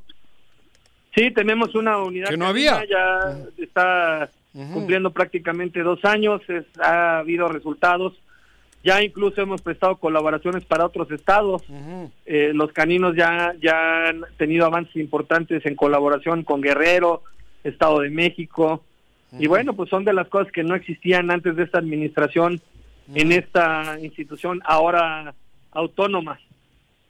Fiscal, muchas gracias por la comunicación. Muy buenas tardes. Al contrario, bonita tarde. Cuídate mucho, fiscal. Saludos. Hasta luego. Bueno, contrario a todo lo que se especulaba, pues no es, No es nada este asunto. no. ¿Qué No, dijeron bueno, en su momento? Acopio de armas, sí. delincuencia Ah, bueno, organizada, eso- protección a grupos delictivos. Él, él no lo puede decir ni debe de decir. Pero joder, esto es un golpe, es golpe político. Sí, sí, sí, a O la sea, gente que le cuesta La piraña, trabajo. la piraña está ahí, cabrón. los Pero sinceramente no pensaste que si iban a dar un golpe político, le iban a dar bien fuerte. Pero es que no, ¿cuándo lo dan, cabrón? Bueno, sí. Pero dime cuándo lo dan. Si no es a la mala. Pero por- mira que es por una tonta. Bueno, es una cuestión administrativa, pero que sí. sí lo estaban queriendo. Claro. Digo, qué bueno que tengamos la A ver, seguridad de que nuestro ¿ves? fiscal en el estado, ¿has- el único representante de Morelos esto? Además, en la mesa sí, Es de que es, seguridad. es jódete y baila. Porque Sí. si lo, lo hubiesen logrado, ni ese estaría. pero por eso. Porque me- seguramente pretendían, ¿no? traerán otro de, de por ahí. el primer candidato era de Un fuera. Diego. Diego. Diego, cabrón. Pero, pero él no puede ni debe. Pero esto, esto es una manipuleo político de la piraña mayor. Y que mira, como lo decía él, él es morelense. Entonces, cuando se supo el caso, al, muno- al menos al- yo dije, ¿cómo? Claro, Uriel, que con toda, toda su la vida, familia. toda la familia aquí intachable, Cabrón. Respetada y Porque demás. los conoces, ¿no? Sí, Pero cuando joder. señalaron a Pablo, ¿qué pensaste? Ah, claro, sí, ¿no? sí, sí. No, O sea, ni puta ¿no? idea. Cuando señalaron a Sanz, ¿qué dijiste? claro. ¿no? Claro, o a No Ulises sé. o al otro. Sí, no, son- los conoces, pero Claro. este dices, neta, va a una dejar familia su prestigio. con- con un prestigio, Sí, con un prestigio, pero ve qué daño te hacen Sí, porque claro. te hacen a toda una historia estos cabrones con mamadas de estas porque no tengo otras palabras en la boca para decir lenguaje. no no no lo voy a moderar porque son canallas Sí, es una- cobardes es una canallada, porque sí. hay familias enteras que él tiene hijos Claro. tiene dos o Sí, tres tiene hijos de familia, claro. nueve, familia y, y- de tener a su papá terrible. idolatrado lo pueden cualquier eh, pendejada de estas hasta los hijos. completamente, sí. O sea, no tienen escrúpulos estas pinches pirañas que llegaron aquí a hacer daño a Morelos, porque no han llegado a otra cosa. Y yo no soy abogado de, de, Ulis- Uriel. de Uriel, perdón, pero que no jodan, hagan algo de una vez por todas con verdades, Pero, no todo sucio y mentiras. Pero ahí está Cabrón. Y por el bien de Morelos. Y sale la verdad. Porque esto no lo hicieron por el bien de No. Morelos. No, pero- Esa nota no, salió por Pero eso. díganme a uno que por lo menos piense distinto que no le hayan querido hacer daño Ah, en su imagen. Díganme uno. No, no, no, no. Solo es esa estrategia de estos canallas, Sí, dañar, tirañeros, golpear. Pero sucio. Y- y luego se ¿Por qué no lo hacen de claro, frente? exactamente. que a mí que se siente aquí Hugo Eri, cabrón, y le doy las dos horas de programa, que, que- que- que me venga, cabrón, aquí, o donde quiera. Que no utilicen la mierda Las redes sucia, sociales, este, pero, la pero, pero, pero todas son Sí, claro. ¿Cómo se Mentiras. dice? Mentiras, So- pero so- además sin sociedad. dar la cara. Sí, claro. Ellos van de cristianos puros y castos, cabrón. Sí. No, Sí, es que ves las No, fotos sí, toda la Pero están haciendo- Sanz, Cuauhtémoc, el de la 24 que es de fuera, Claro. obviamente, el de la Guardia Nacional que es de Que es de fuera, fuera obviamente. Todos son de fuera. Que esos no tendrían obligación la de, ser, No, pero esos no, son de federales. Federal, exacto. Esos son federales, el ejército. Exacto. Los locales, ni uno. El- Ojeda, Sanz, Cuauhtémoc, hasta Ulises una vez se sentó en esa Ah, sí, mesa. claro, ¿no? empezó Sí, sentándose sí. Guarneros. cuando le avisaron. Guarneros, obviamente. Pero Guarneros De Veracruz. de Veracruz, Sí. por eso. pe- Pero a lo que voy, el único y Morelense. al que le quieren hundir es, Es al a él, morelense. al morelense. Me joder. No, pues Pero ahora además, entiendes por qué no una hay familia de operativos prosapia. certeros, como una mesa de seguridad. ¿Qué van a saber de Veracruz, Ciudad de México, Joder, Madrid y claro. demás? El único- A la realidad de Morelos nadie. Pero además, guste o no guste, es una familia con un prestigio. Sí, claro, creado- ganado, ganado- ganado por ellos mismos. con pedigrí, Claro, cabrón. Exactamente. O sea, estos vienen a joder. Sí. Están jodiendo. De hecho, fíjate, yo cuando, cuando supe de la llegada de Uriel a la fiscalía me sorprendí porque dije, bueno, tiene su notaría, Pero No tenía tiene cabrón, una no vida tenía- ya proba. ¿Para este, qué meterse en sí, esta? exactamente, ¿no? ¿Y Cualquiera lo hubiera pensado. Pero ¿por qué lo quieren? No quieren, no quieren joderle a Uriel, quieren el cargo, quieren. Claro. En ese caso me Para- parece que ni siquiera es personal. Claro. ¿no? Quieren, no. quieren la, el Quieren la poder silla. de la, de la- La de la silla, dependencia. claro, sí, para sí. eso que tú has dicho bien, Sí, para perseguir bien a sus enemigos. para ¿no? crear Acá todo mundo que pasa tiene miedo. todo el mundo. De Yo- me van a sacar el Joder. expediente, ya me dijeron, ya me pero mandaron es decir, mentira, ¿no? Sí. es mentira. Esas también hacía yo, cabrón. Ay, güey, Sí, ¿no? ay, güey, tengo una. No, pero es mentira, cabrón. Es solo Terrible. para chantajear. Sí, y, el y es pedo claro es que si Uriel ellos- es incómodo para ellos. ¿no? Si, si logran Uriel eso, es- no, hombre. si logran eso, a Mérida. Yo ya le he dicho a Iraulcha, a mi hijo. Pero hay toque de queda, Juanji, no vas a poder salir por pero las es un noches. toque de queda. es un toque de queda que sabes quién te lo da. Va a ser el- Aquí, el- ¿no? El gobernador yucateco, Claro. ¿no? El tema Aquí- como- ¿Dónde está el gobernador de Ya apareció, Ya esa es la apareció. buena noticia del día. Fanfarrias, por favor. A ver, ponle fa- Ota, No mames. Isla. ¿Apareció? ¿Eh? ¿A qué hora? Hace 15, 15 minutos. minutos. Me escuchó. Hace 15 minutos Me escuchó, el gobernador anunciaba que está llevando equipo Mira. electromecánico a los pozos Santibáñez y el Salado en Puente de ¿Pero está él o...? Está Sí, él, no, está- está él él. abrió Él la abrió bomba la- de Ah, agua. mira, sí. cabrón, del 23 en la mañana a hoy, ¿qué es? ¿Qué día? 11. 11. 11. ¿A qué hora apareció? Sinceramente creí que se iba a aventar el mes. A no, la a una mí de me la, dijeron que hoy aparecía, lo dije Ah. acá. a la 1.30. A la 1.30, justo. ¿A qué hora dio se el iba- mensaje? De aquí ¿Eh? a que se iba para allá, porque fue a Puente. Entonces, Sí. una hora más, Ajá, ¿no? bueno. De caminito. Espero que también les haya a 12 la mano día. sobre... Nosotros bromeamos, esto no es broma, esto es insólito. ¿Eh? No hay en el mundo, ni en el tercer mundo, un lugar donde les valga madres a todos que el gobernador esté o no esté. claro. Aquí es insólito por nosotros, ¿eh? No hablo por él. Él siempre ha hecho lo que le ha pegado la gana porque lo escuchábamos. No, yo ya me voy, güey. Y se va, cabrón. Y luego tienen que inventárselas. Pues Pero esta se él- la inventaron, ¿no? No, cabrón.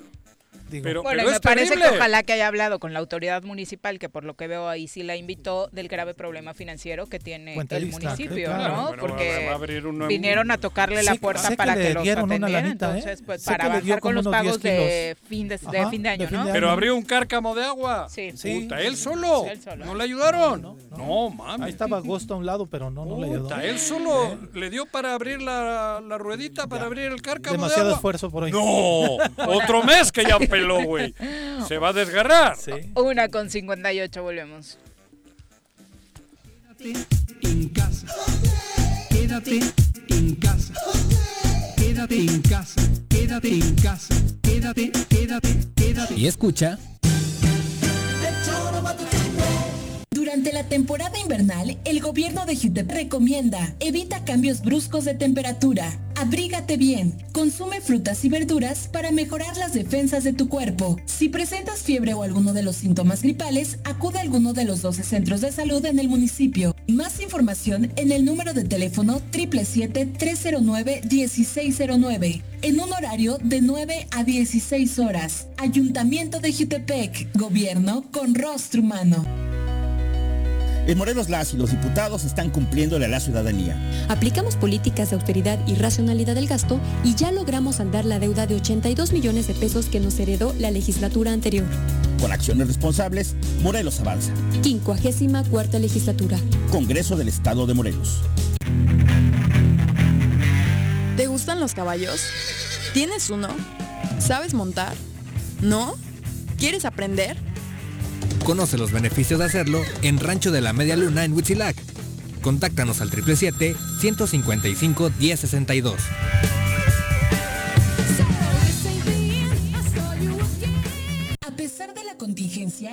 Gobierno con rostro humano de Jutepec continúa apoyándote. No estás sola. En la instancia municipal de la mujer te proporcionamos asesoría jurídica y orientación psicológica. Comunícate al número de teléfono 777-320-3030. Ayuntamiento de Jutepec. Gobierno con rostro humano.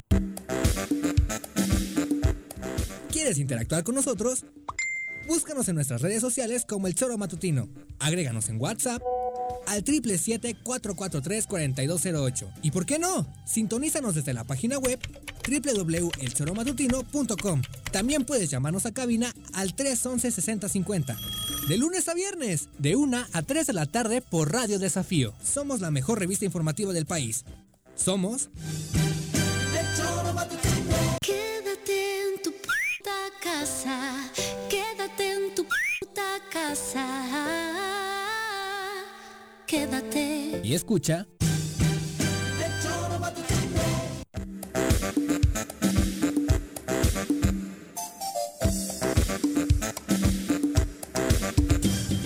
Ricardo López pregunta si no viajaste a Manzanillo este fin de semana, Juanji. ¿A Manzanillo por qué? Porque se organizó una porra para López Obrador cuando subió a un avión que lo trasladó a Manzanillo. No me digas. Entonces, No. pues dice que de las personas que ¿De podría dónde? sospechar ¿De que le- Manzanillo a dónde iba? a la Ciudad de México. Ahí le esperé. Ah. Con la matraca y todo. No, Andrés Capullo. queremos un hijo tuyo. A huevo. Me querían joder, pero no. eh. Dice Juan López, resulta que ¿Qué? el PES va a lanzar a Ernesto D'Alessio, el hijo de la cantante, para Ya gober en Nuevo ese. León. No, Ella ya estaba, estaba. ¿no? Ya para era, diputado, ya era diputado. pues sí, ¿no? Es diputado ahorita. Sí, sí. Ya, Es por diputado eso, ya Dice, es, yo creo que tal vez con este tipo de personajes sí salvan el registro nacional. Ni así lograron, porque ese ya estaba. Sí, claro. Sí, No. ya compitió para una diputación Sí, de federal. hecho es Ajá. diputado federal ahorita. ¿Está? ¿Sí? Por eso. Dos con dos de la tarde, vamos a saludar con muchísimo gusto a, tra- a través de la línea telefónica, aprovechando que, bueno, insistimos en este tema de los niños y su regreso a clases. clases. Ahorita, Eh, De manera virtual ya lo hicieron y para platicar de este tema nos acompaña la representante nacional del CENTE en Morelos, Gabriela Bañón. Maestra, Ah, ¿cómo Gaby. le va? Muy buenas Ah, tardes. cabrón. Buenas tardes, Viri, un gusto saludarte. Igualmente, Hola, maestra, saludos. aquí Juanjo y Pepe también en cabina. Eh, pues Sí, regresaron 400 mil alumnos en Morelos a clases a distancia. ¿Pinta para que el resto del año, o al menos del ciclo escolar, sea así, maestra? Sí, yo creo que sí, estamos en una situación complicada, delicada, que cada vez se empeora por, por falta de cuidado, sobre todo nosotros aquí en México. Y bueno, lo que estamos nosotros planteando y revisando es que no hay manera de que podamos exponer a nuestros niños ante toda esta ola de contagios y sobre todo nosotros la postura de nuestro líder nacional es que los maestros deben de estar primero antes que poder iniciar estar en esta campaña de vacunación, que se les proteja a los maestros para que también sea una garantía no solo de la enseñanza, sino de la salud de todos los pequeños, los jóvenes que puedan reanudar en algún momento. Finalmente, ante la prioridad que es salvaguardar la vida, se entiende que los niños tengan que seguir quedándose en casa. Sin embargo, todo un año, un curso de manera virtual, definitivamente no nos podemos engañar, va a afectar a los menores. Bueno, yo te puedo decir que veo la entrega de mis compañeros maestros, veo la, la responsabilidad y la seriedad que toman ante su papel. Eh, nosotros lo que impulsamos y demostramos cada día el derroche de creatividad de, de todos los, de todo el magisterio en el país. Pero hablando de Morelos, sobre todo en las zonas donde no hay mucha conectividad, los maestros tienen sus estrategias, van a las escuelas, dejan tareas, se comunican con los padres de familia, con los niños, entonces estamos garantizando de que están completamente atendidos, reanudaron en este momento alrededor de 25 mil trabajadores de la educación de manera virtual y a mí lo que me corresponde ver y decirte estamos trabajando cada día para que sea un éxito el ciclo escolar a pesar de la pandemia que eso sería una buena noticia si al final se logra. Y reconocemos por supuesto siempre el esfuerzo de los profesores que han estado pasando por muchas complicaciones maestra. Hasta el momento podríamos decir que el saldo eh, de contagios y de personas dentro del magisterio que han perdido la vida cuál es eh, sería complicado que yo te dijera un porcentaje o una cantidad. Lo que sí es alarmante es que sí tenemos muchos, muchos compañeros que ya se nos han ido de todas las edades y que, que no han podido salvar esto. Entonces, eh, eh, no nada más eh, la ciudadanía, pues en el magisterio estamos de luto por tantos compañeros que se han ido, pero no, no, no tengo una cantidad exacta para poder decirle ante la ciudadanía, ¿Qué? Ah, hola Gaby. ¿Qué? Hola Juanjo, yo me, saludarte. Igual, yo me pregunto, ya cambiando un poquito de tema, ¿qué preparación va a tener mi hijo este año? ¿Qué preparación o qué, en qué porcentaje va a estar mi hijo preparado igual, digo, este año que no va a ir a, que no, que no, que no va a estar en el aula, que no tiene convivencia con los amigos, que la chingada. ¿Cómo va a salir este año? Mental, intelectualmente, ¿qué pedo? O sea, ya se ha hecho una valoración, el, el año no va a estar al 100, pero ¿a qué porcentaje va a salir? ¿Qué, se está perdiendo en, en, esta, en esta pandemia? Yo creo, Juanjo, que el, este es trabajo en equipo. Todos somos corresponsables. Ahora los niños y los jóvenes han aprendido a hacerse más responsables sin necesidad de que estén en el, en el salón como siempre se les está presionando para que estudien, para que cumplan. Hoy por hoy se han hecho más responsables de su educación. Los padres de familia también se han hecho responsables. Les costó creo que mucho trabajo comprender que era un trabajo en equipo y que hoy no soy la responsabilidad de los maestros, que nunca lo ha sido, nunca debió haberlo, eh, haberse visto así, pero hoy por hoy somos un equipo. Y bueno, dices, ¿qué, qué, qué garantía, qué porcentaje tiene mi hijo de salir bien? Pues yo digo que con el papá que tiene, imagínate sus maestros que tiene y con todo este compromiso que tenemos, va a salir a 100 creo que ahí no debemos de alarmarnos, hay cosas mucho más importantes y más alarmantes como hacer una cultura de cuidarnos, de protección, no solo de usar cubreboca, gel o no salir o no hacer fiestas, esto, por protegerme a mí misma, sino esa cultura de proteger al que tengo enfrente, proteger al otro. Y entonces en eso no, también los maestros estamos inmersos en poder educar a los a los chicos, a los jóvenes, a los niños, pero también hacer este trabajo desde los hogares con los padres de familia para que pronto podamos estar otra vez en las aulas, Juanjo que esa sería la mejor noticia. En algunos estados, hoy Esteban Moctezuma, secretario de Educación, decía que podría darse de manera paulatina. En Morelos, supongo que ni siquiera lo han platicado. Seguimos en semáforo rojo, las estadísticas están terribles. Sí, claro, habíamos platicado antes en diciembre que pudiéramos visualizar en eso de que si estaba ya el semáforo amarillo eh, y, y cómo iba a ser lo que se estaba cuidando y ya se estaba trabajando en equipo es justamente todos los protocolos de, sanidad, todos los protocolos de cuidado y la postura del CENTE siempre estaba hasta que se hace semáforo verde. Ya había un poco de avance, pero Ya estamos viendo las cifras alarmantes de que cada vez estamos peor y hoy por hoy sí, creo que no es el momento de, de platicar cómo reanudamos, sino justamente como lo están diciendo ahorita, cómo seguimos organizándonos para cumplirle a nuestros niños y nuestros jóvenes y que salgan bien este ciclo escolar.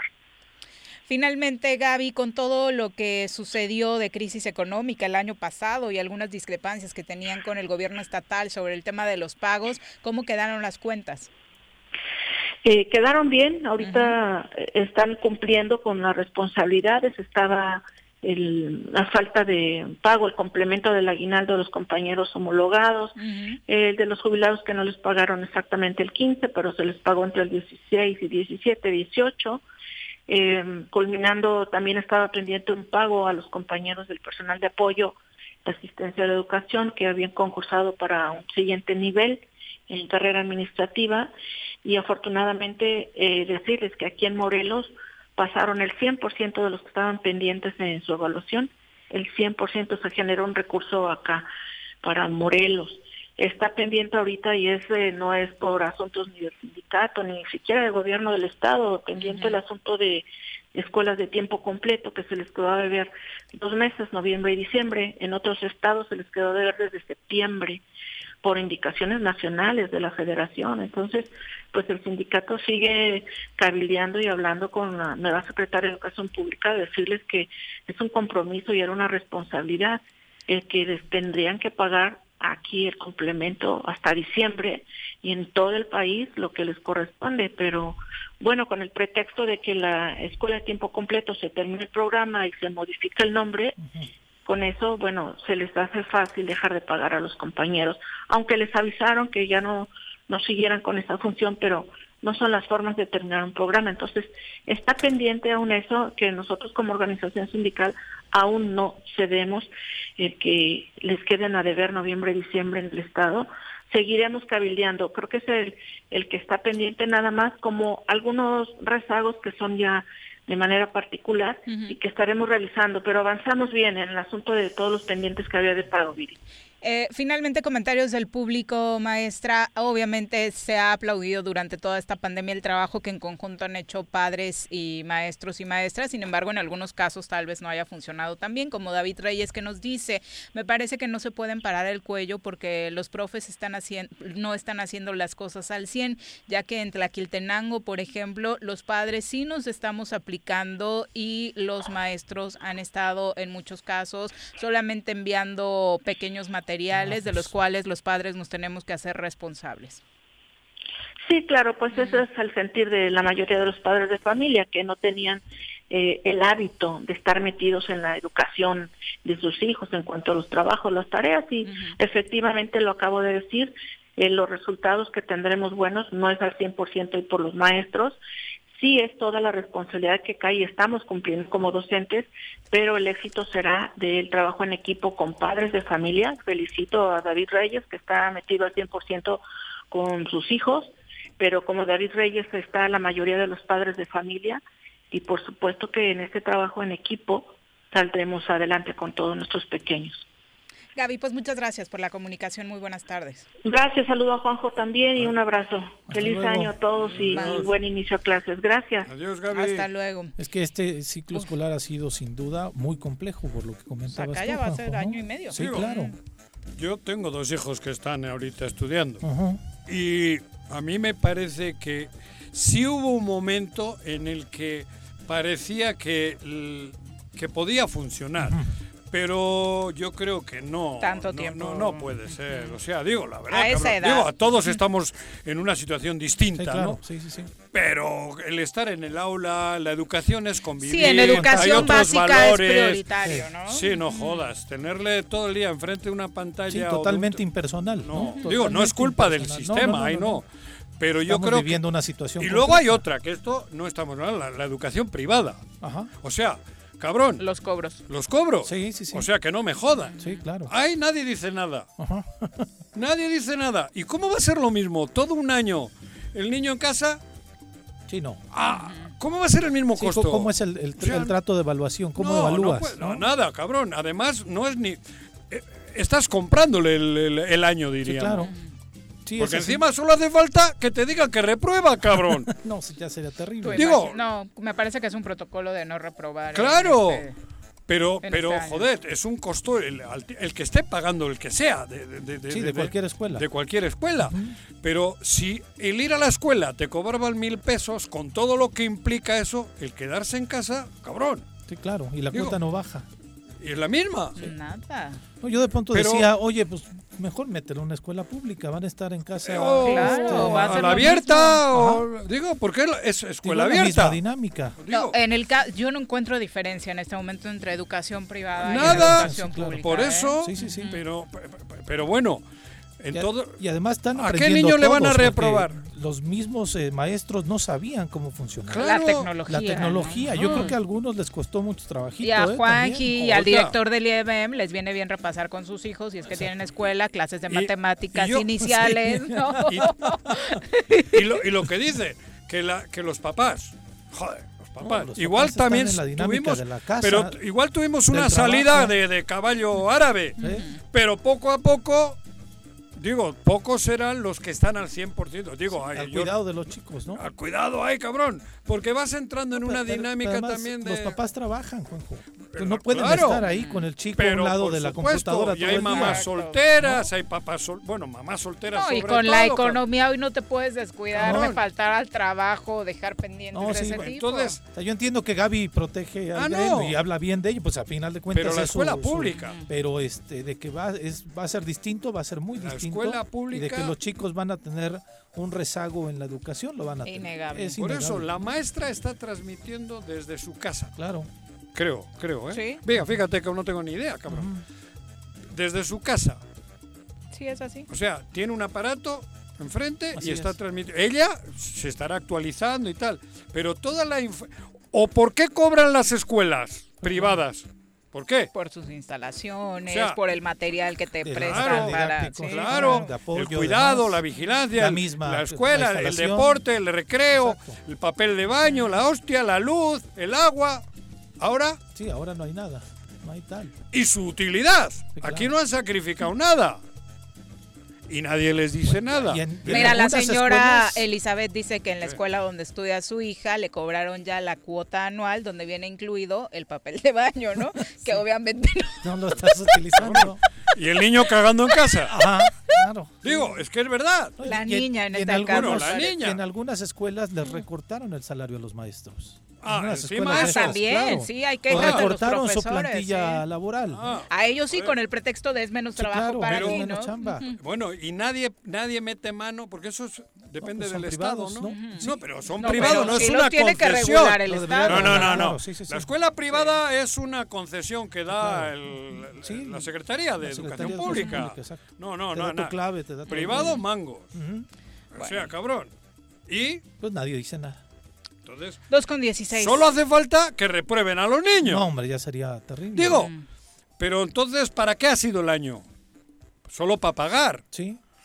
Digo, porque no, no, no es lo mismo. Paco No, Carzu defiende a los profesores, dice entonces que, que se vayan a clases o qué alternativa propones. A los profesores yo no he dicho que se no se les contagien pague. los niños y los jóvenes No, no, y por no. consecuencia abuelos, papás, los hijos. Es Es, que, algo cabrón. inédito lo que estamos viviendo. Este ¿Y tema es muy dicho? complicado. Pero ¿y quién ha claro dicho? que sí, los maestros se están capacitando para poder dar clases a Pero es que yo distancia, dice que Paco. hablo- bueno, soy muy güey. No, no, Francés. no, no me sé explicar. cabrón. No, pues nadie está diciendo que vayamos Al a clases. revés. No, no, pues, Ni que no les paguen a los maestros. claro.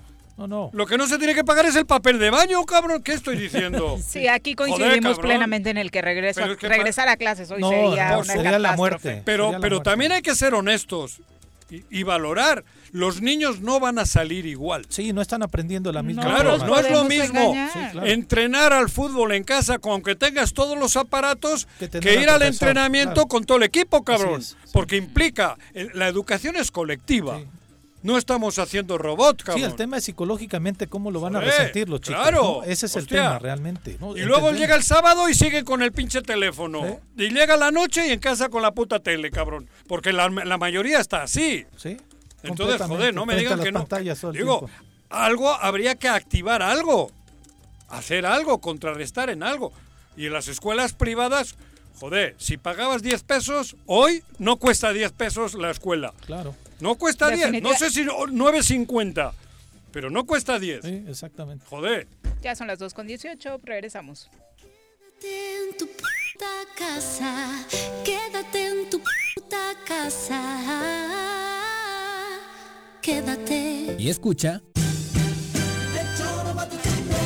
Contribuciones son fundamentales para continuar prestando servicios públicos de calidad en Jutepec. En enero obtén 14% de descuento en el pago de tu impuesto predial, 50% a favor de jubilados y pensionados, personas de la tercera edad, discapacitados y madres solteras. Más información en el número de teléfono 777-404-3581, extensión 306 o al correo electrónico predial arroba jutepec.gov.mx. Ayuntamiento de Jutepec, gobierno con rostro humano. Si quieres consentir a tu mascota, el mejor lugar para hacerlo es Clínica Veterinaria Mundo Mascota. Contamos con consultas, medicamentos, accesorios, alimento y servicio de pensión. Además, tenemos servicio a domicilio. Ubícanos en Avenida 10 de Abril, número 1210, Colonia Granjas, o llámanos al teléfono 169-2128. Clínica Veterinaria Mundo Mascota. En Morelos las y los diputados trabajan por leyes con justicia social y de beneficio para todos. A partir de este año, las actas de nacimiento no pierden vigencia, así que ya no tendrás que gastar más para realizar tus trámites. Con acciones como esta, Morelos avanza. 54 legislatura. Congreso del Estado de Morelos. Cafetería, tienda y restaurante Punto Sano. Contamos con comida vegana y vegetariana, porque nos preocupamos por tu salud. Ven y conoce nuestros productos orgánicos y suplementos alimenticios, al interior de Plaza Andrómeda, local 19, en calle Pericón, Lomas de la Selva. Contáctanos al 372-3514 o búscanos en Facebook como Punto Sano Cuernavaca.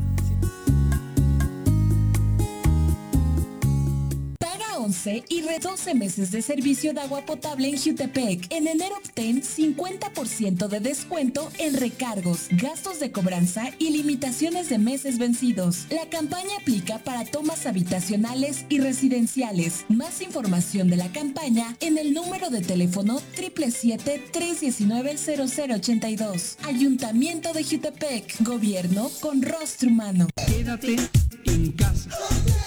Quédate en casa.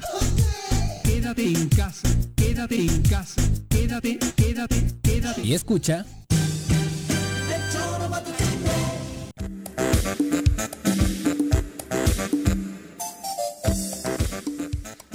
Dos con 21 de la tarde. No sé si Juanjo fue el que le ayudó a Andrés Manuel a redactar la carta al rey, pero hoy, como le exigieron algunos intelectuales, la tuvo. ¿Se acuerdan de aquella famosa carta que provocó discrepancias con el reino de España, exigiéndole una disculpa pública por el tema de la conquista, que el gobierno de España se enojó, que muchos en España la hicieron de todos? No sabíamos exactamente qué decía la carta y demás, pues hoy la leyó el presidente. No le vamos a poner porque se tardó como media hora leyendo la carta pero entre otras niña. cosas que le dice al rey de España. ¿Qué le dijo? A ver, espera. En la carta es que. Al actual, al Sí, hijo del otro sí, sí, que está en Qatar o por ahí. A ver, ¿qué le dijo? Primero le propone que el gobierno de México, eh, que el gobierno de España trabaje a la brevedad y de forma bilateral en una hoja de ruta para lograr que en 2021, este año, se dé una ceremonia conjunta del más alto nivel para que el Reino de España exprese de manera pública y oficial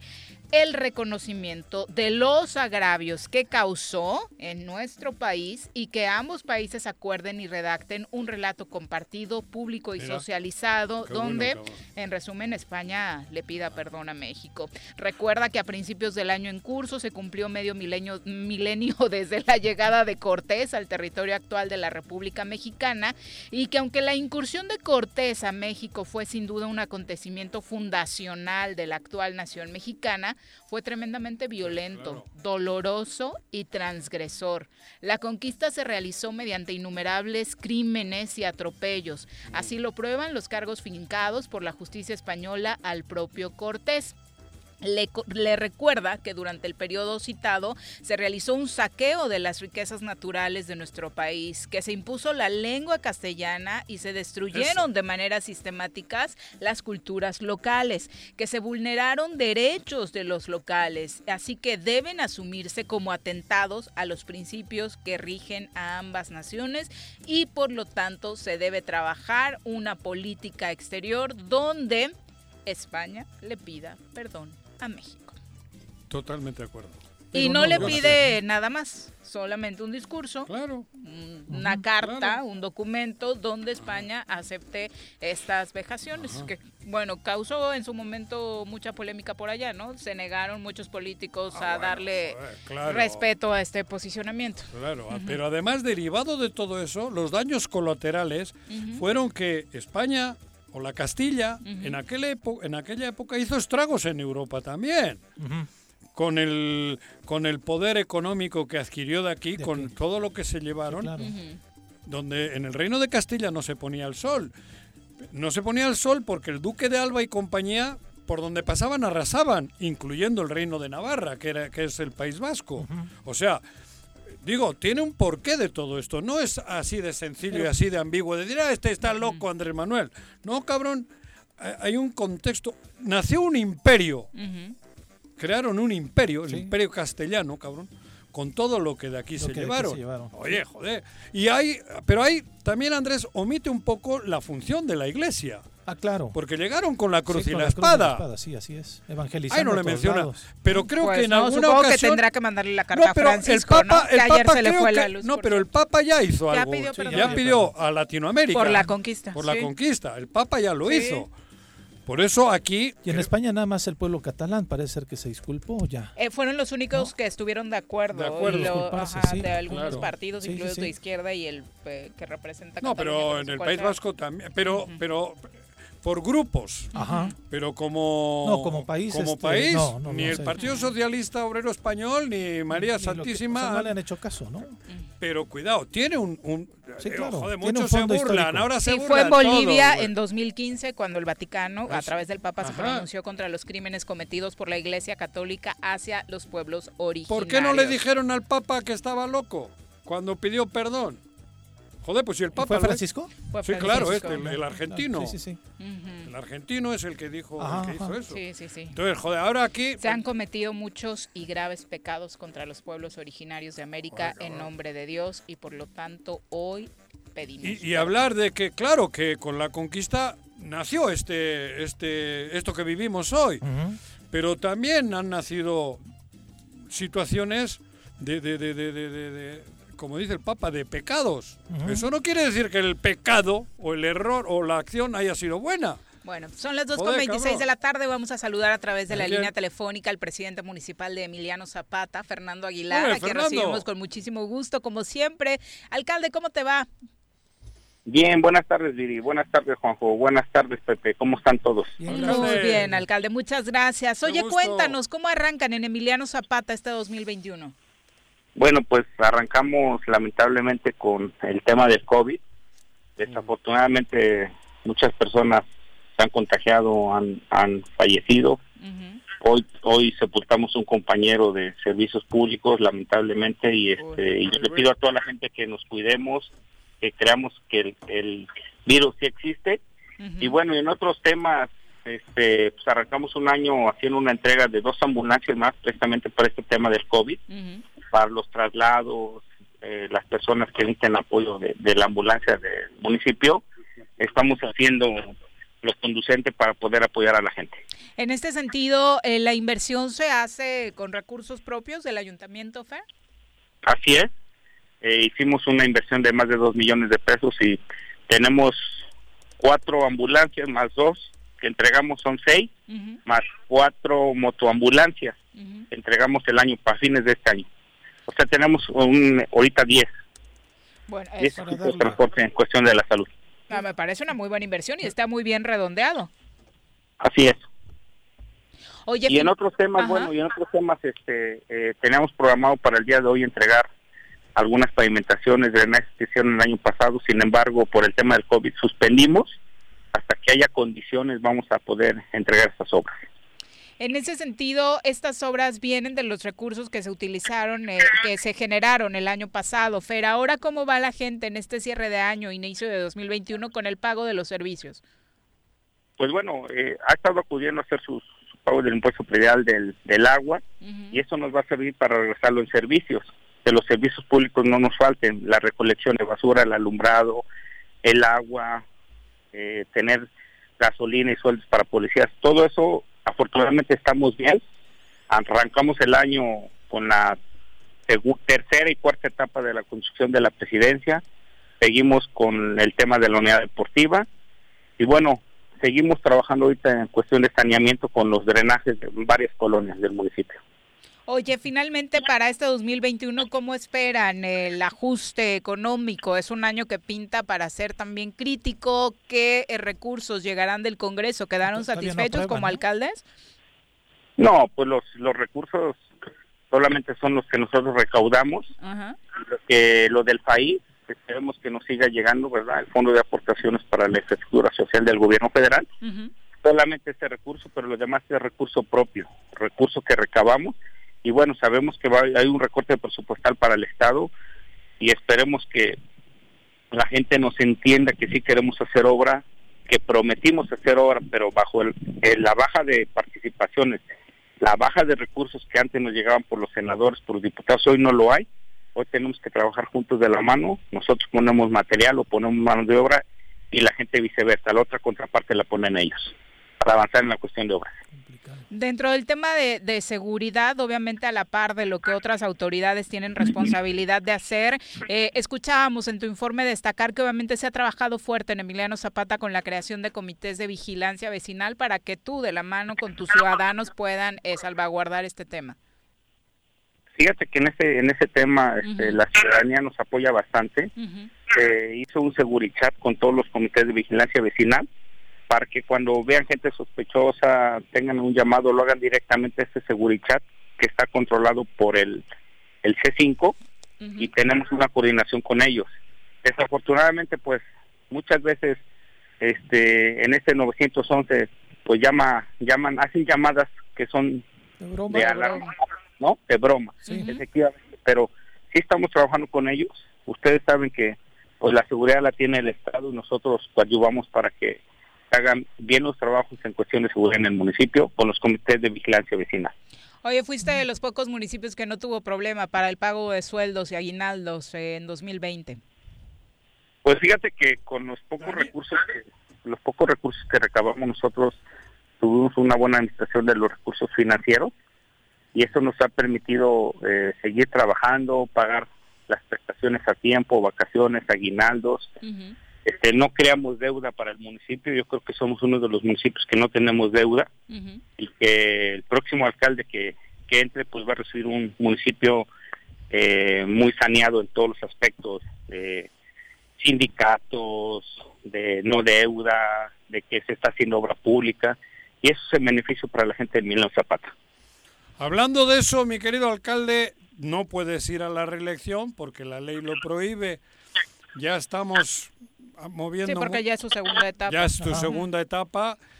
En esta no puedes, no te permite la ley, pero ¿qué va a hacer Fernando? Digo, no estoy haciendo campaña electoral, pero porque hablabas de que el que reciba el ayuntamiento lo va a encontrar a toda madre. Pero ¿y qué, qué va a pasar contigo, el ayuntamiento? Ya estamos en enero.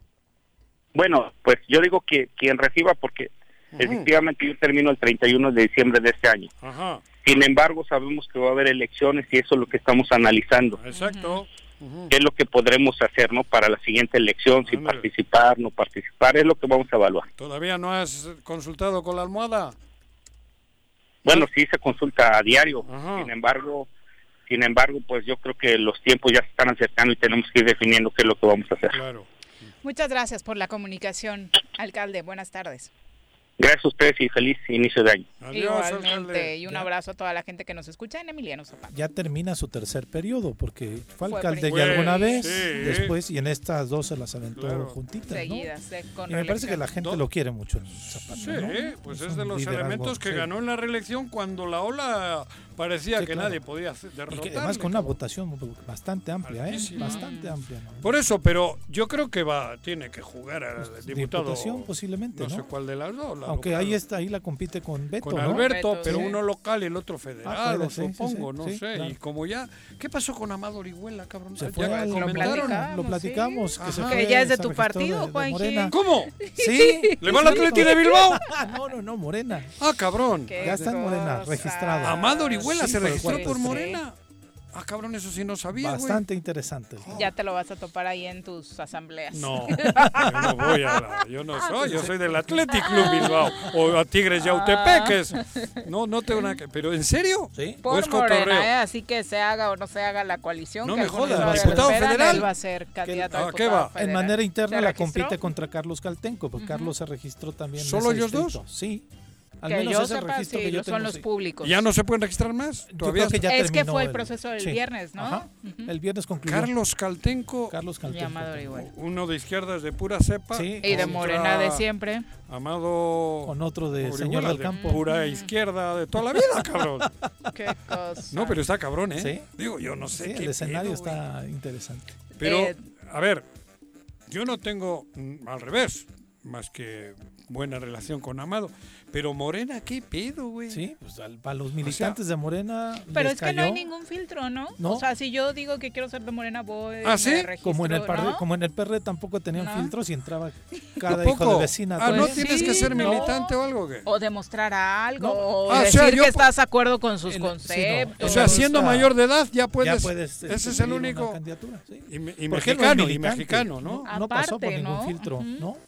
O sea, Ni siquiera es militante. En la, en la- Bueno, no en sabemos, formato- ¿no? No, ¿O no, no en el dice? formato que presentó, este, vienen una serie de documentos, ¿no? INE, carta de no sé qué, Fe- y decía militante y venía este vacío, Pero, el espacio además, vacío. diputado federal, Federal, así es. imagínate que llegue al Congreso y... a- y- y- Ya lo ¿Ya fue, fue? ya fue diputado no, federal. Pero ¿Ya que- fue? Pero por- no por el PRI. ah, sí, por el PRI, claro. Pero imagínate que cual- llegue por Morena Se y al día siguiente le salga mocos, güey. ¿Crees? Por- No, no, no digo que Amado vaya a hacerlo, Ajá. pero si no eres un hombre Sí, no, no, no, no. o una mujer con convicciones del, del, de quien vas a representar, joder, hostia. Pues ni Digo, los mo- conoce. pero hablo de Morena. Si se topa o sea, la gente de Morena allá afuera, yo creo que ni los Mira, conoce. a mí No, me consta- no quiero interpretar el papel de Amado, que Ajá. supongo que no ha tomado esa decisión porque se le ocurrió. No, no, no. Ha platicado. Oye, con- y es a donde iba. A mí me consta de varias ocasiones que lo invitaron al PRD y nunca quiso venirse. al Estuvo cerquita. Sí, sí, sí. Nunca se quiso Sobre todo en la elección estuvo No. cerquita. Pero, Ya en la elección le hemos dado una chinga, ¿no? Pero este. no, pero, Pero ahí, sí. ahí es cuando Sí, más cerca estuvo el PRD, me creo dijeron, güey. sí. Cuando más aportó a Graco, me Ajá. dijeron. Bueno, Bueno, entonces. Sí. Afortunado. No, no, no te Bueno, hagas, güey. todos con 35. No te Vamos a pausa, volvemos.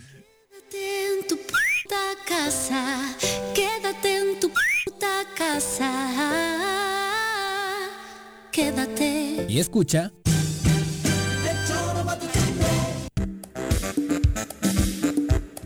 ¿Quieres interactuar con nosotros? Búscanos en nuestras redes sociales como El Choro Matutino. Agréganos en WhatsApp al 777-443-4208. ¿Y por qué no? Sintonízanos desde la página web www.elchoromatutino.com. También puedes llamarnos a cabina al 311-6050. De lunes a viernes, de 1 a 3 de la tarde por Radio Desafío. Somos la mejor revista informativa del país. Somos... A pesar de la contingencia, el gobierno con rostro humano de Jutepec continúa apoyándote. No estás sola. En la instancia municipal de la mujer te proporcionamos asesoría jurídica y orientación psicológica. Comunícate al número de teléfono 777-320-3030. Ayuntamiento de Jutepec. Gobierno con rostro humano. ¿Te gustan los caballos? ¿Tienes uno? ¿Sabes montar? ¿No? ¿Quieres aprender? Conoce los beneficios de hacerlo en Rancho de la Media Luna en Huitzilac. Contáctanos al 777-155-1062.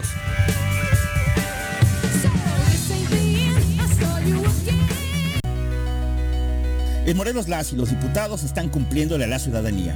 Aplicamos políticas de austeridad y racionalidad del gasto y ya logramos saldar la deuda de 82 millones de pesos que nos heredó la legislatura anterior.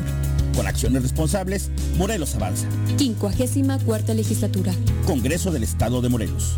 Durante la temporada invernal, el gobierno de Jutepec te recomienda evita cambios bruscos de temperatura, abrígate bien, consume frutas y verduras para mejorar las defensas de tu cuerpo. Si presentas fiebre o alguno de los síntomas gripales, acude a alguno de los 12 centros de salud en el municipio. Más información en el número de teléfono 777-309-1609, en un horario de 9 a 16 horas. Ayuntamiento de Jutepec, gobierno con rostro humano.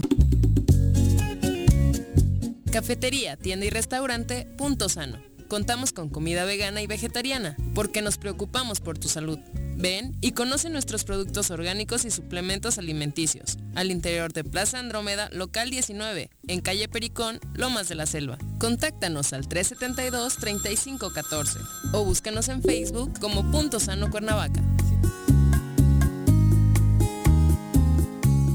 Si quieres consentir a tu mascota, el mejor lugar para hacerlo es Clínica Veterinaria Mundo Mascota. Contamos con consultas, medicamentos, accesorios, alimento y servicio de pensión. Además, tenemos servicio a domicilio. Ubícanos en Avenida 10 de Abril, número 1210, Colonia Granjas, o llámanos al teléfono 169-2128. Clínica Veterinaria Mundo Mascota. Quédate en casa. Quédate en casa.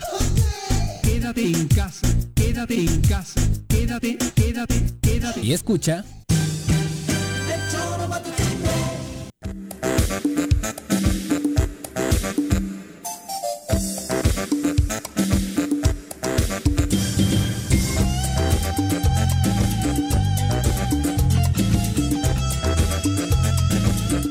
Dos con 39 de la tarde, vamos a nuestra clase de Derecho.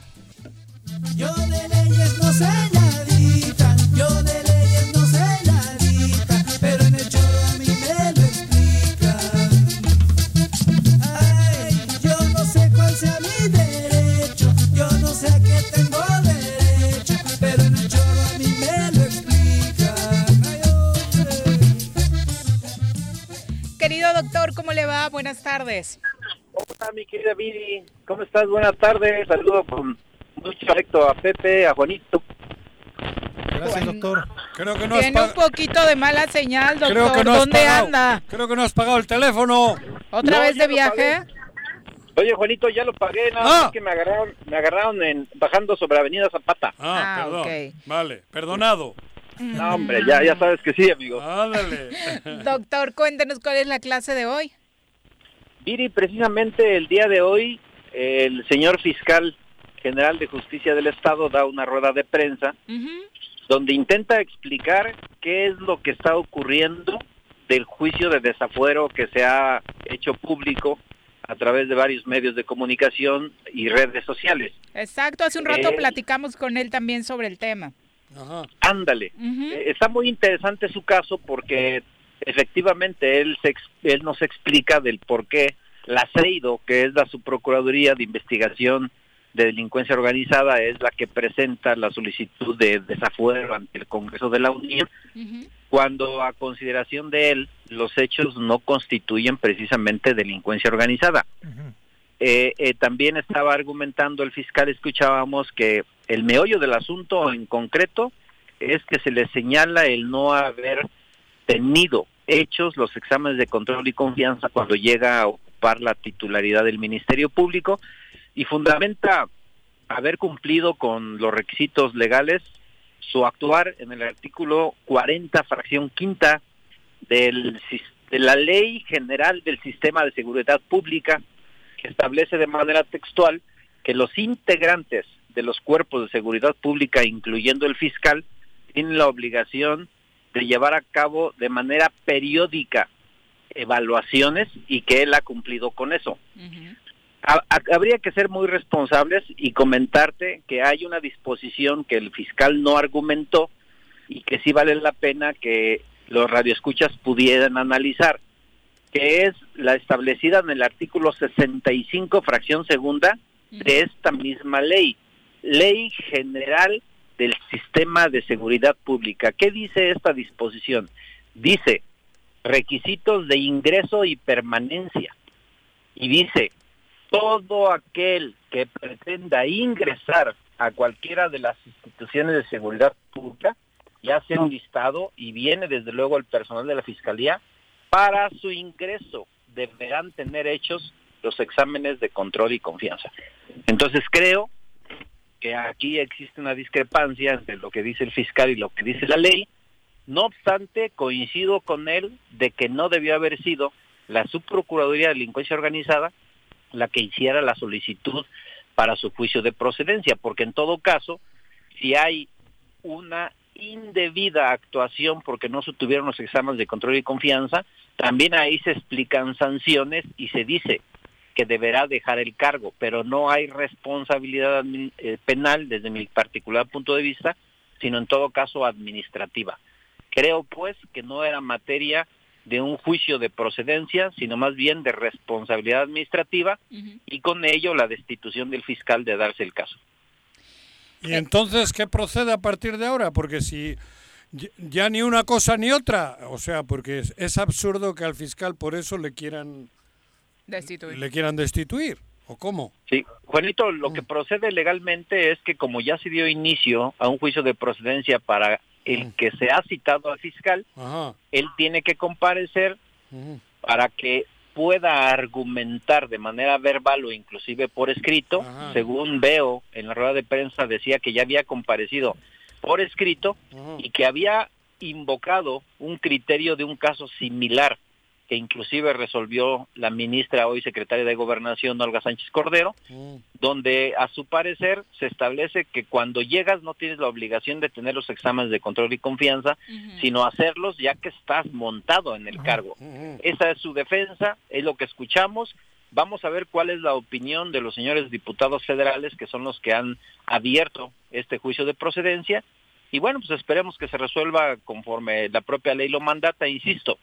Para mí sí hay responsabilidad por parte del fiscal, pero no creo que sea de carácter política, sino más bien de carácter administrativo. Por eso, pero si, ambos, si- casos, am- ambos casos te llevan a lo mismo, a su destitución, efectivamente, nada más que las vías son diferentes. sí, pero si se han equivocado en la vía, yo creo Eh, que lo que la- debería hacer, lo, la lo defensa- debería, ojo, eh, lo que debería hacer, creo, eh, la Cámara de Diputados, eh, la comisión que le está siguiendo el procedimiento es determinar que ellos llevan a cabo un procedimiento cuando hay un hecho delictivo, Exacto. razón por la cual deberían declararlo infundado. No obstante, deben enviar las actuaciones a la Contraloría para que haga sus investigaciones, pero bueno, eh, no sé Pero- cuál vaya a ser el resolutivo final.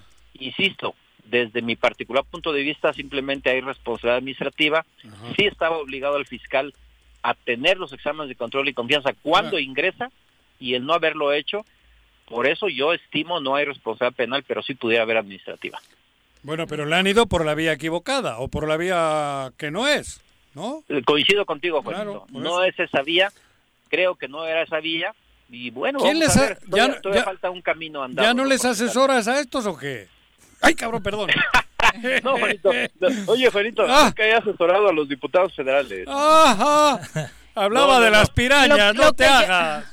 Lo que llama No, la atención también, doctor, es como un caso así, como de un detalle administrativo, llega hasta el Congreso de la Unión, ¿no?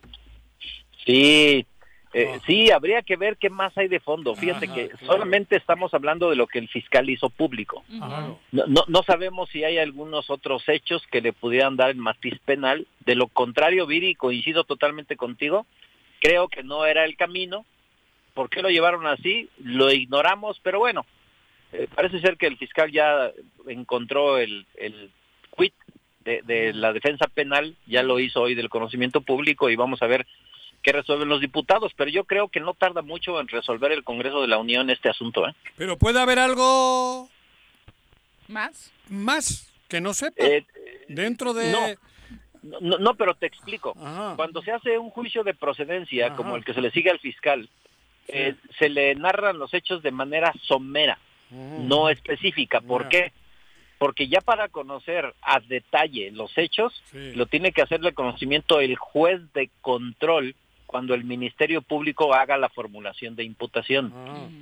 Ahorita es simplemente un procedimiento para quitarle la protección constitucional que es el desafuero, pues.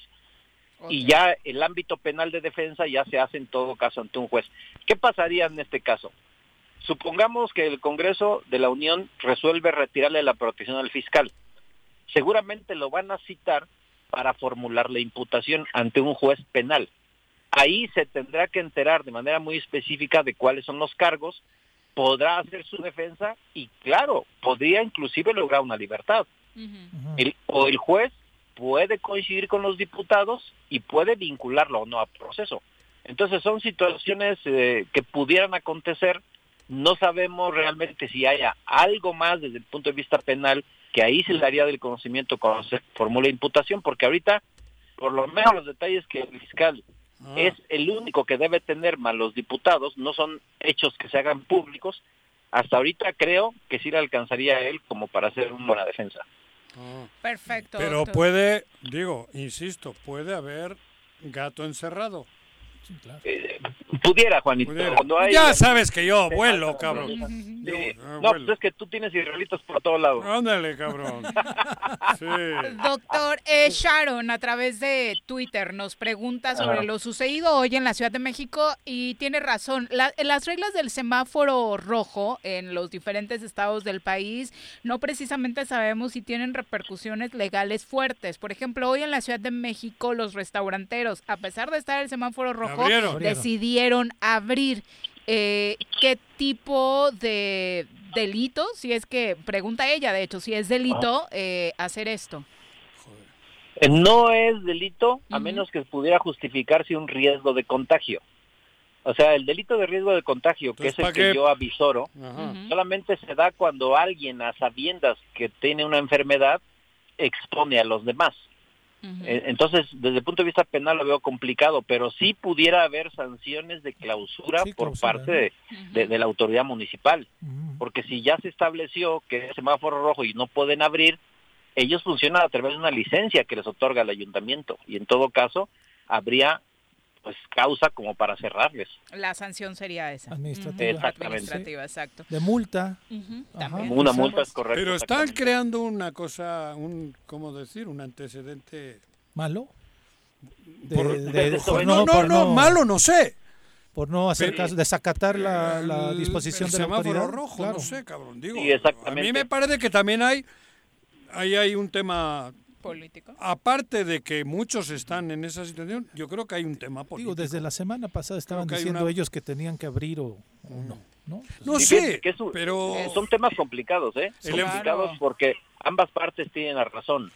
Eh, Pero todo pues la parece- gente necesita trabajar. Pero De- todo de empezó con su una carta. Hoy era abrimos lado- o morimos. Sí, pero es que también por otro lado, híjole, está bien complicado eso de los contagios. Ya les comenté yo que hace un mes estuve en Costa Rica y la, la gente actúa de manera normal. Hace su vida normal, todo está abierto, ¿eh? No hay una sola actividad cerrada, pero la gente es muy disciplinada.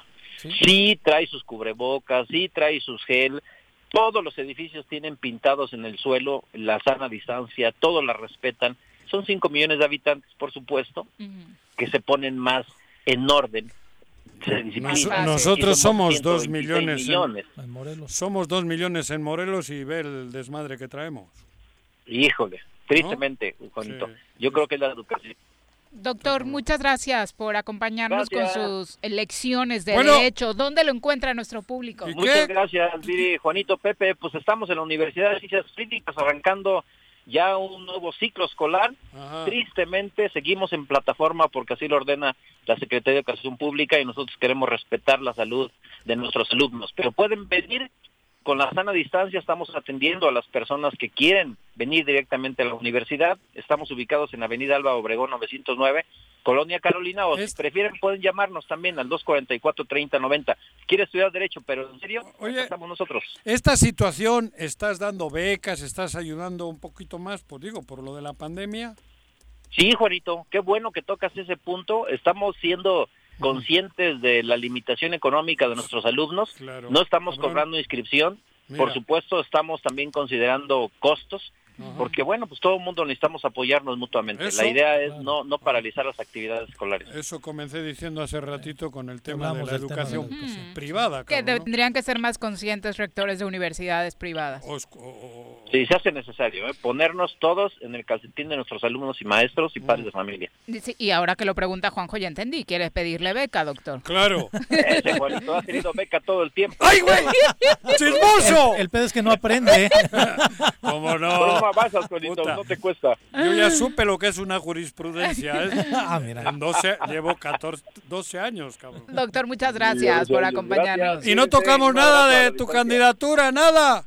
Eh, eh, todavía no hay nada, Juanito. Ah, bueno, vale, Seguimos vale. todavía en el limbo. Vale, vale. Sin más. Dale, abrazo, Adiós. cuídense. Un abrazo, Desde, doctor. desde la semana pasada, regresando al punto de los restaurantes, ellos empezaron a hacer esta campaña. ¿no? Evo. Abrimos o morimos. Ajá, sí. Entonces, este, Digo- mostrando la preocupación de mantener a sus empleados, de, este, de tener... Pagan las rentas Pero es que tampoco tenemos ningún derecho a decir que no es así, Juanjo. No, La- yo no he los dicho- restauranteros, por supuesto que están Bueno, en entonces, eh, nivel. Pero, pero entonces que vayan los niños a la escuela. No, yo no estoy diciendo que abran, solo digo que es entendible el posicionamiento Que estoy- y la locura que está generando en ciertos Que estoy de sectores para acuerdo, pero es a todos. Sí, a todos. Pero es a todos. Si es a todos. ¿Tú Yo decías digo, que tal vez había un fondo político en esta campaña? Lee una carta que hicieron y lee quién la firma. Que tiene derecho a hacerlo. Pero él está en un ¿Quién la aparato político. No, no me acuerdo ahora, pero ya he visto que tiene una relación política pronto- en la Ciudad de México de pronto con la oposición. nota. Digo, que no, que no quiero decir que, que no tenga derecho un restaurantero a estar en un aparato político. Ah, claro. Pero con las coincidencias a veces no son. A, mí- a mí me, lo que me generó mucha Eh. curiosidad fue que la entrevista que yo vi, que fue en Imagen TV, fue con el propietario del Sonora Grill. Ellos fueron los Este, primeros ¿no? en abrir, de hecho, hoy la es- imagen que está sí, dando. Como que muy sufridos de lana no andan ellos, ¿no? Digo.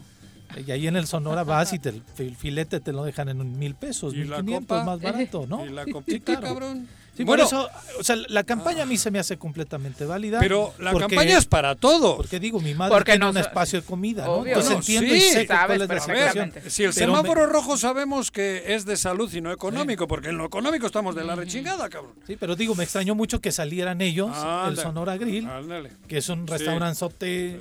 Como si Slim dice que le han Claro, bajado la cuota a los teléfonos, O sea, cabrón. Sí, hoy la pedo, imagen principal en me todos los medios es el del Sonora Grill Ah, con las mesas ah. puestas para recibir gente como si Eso, fuera un día ah, normal, hay que- diciendo que van a respetar todas las eh, previsiones de sanidad, pero, Pero no cumple con lo que el, autor- la- el, el ayuntamiento está diciendo. Sí, claro. Digo, cabrón. bueno, son las 2.55, si les parece vamos a hablar Anarquía. de deportes. Le pegamos fuego. Las pelotas, las pelotas, las pelotas juega usted. No hay deporte en este mundo donde no las use usted. Las pelotas, las pelotas, las que sueña para usted. Son las de Ninelli, Niurka, Maradona y Pelé. Las pelotas, las pelotas, las pelotas, sabe usted. Son las mismas en Bilbao. En Temisco, en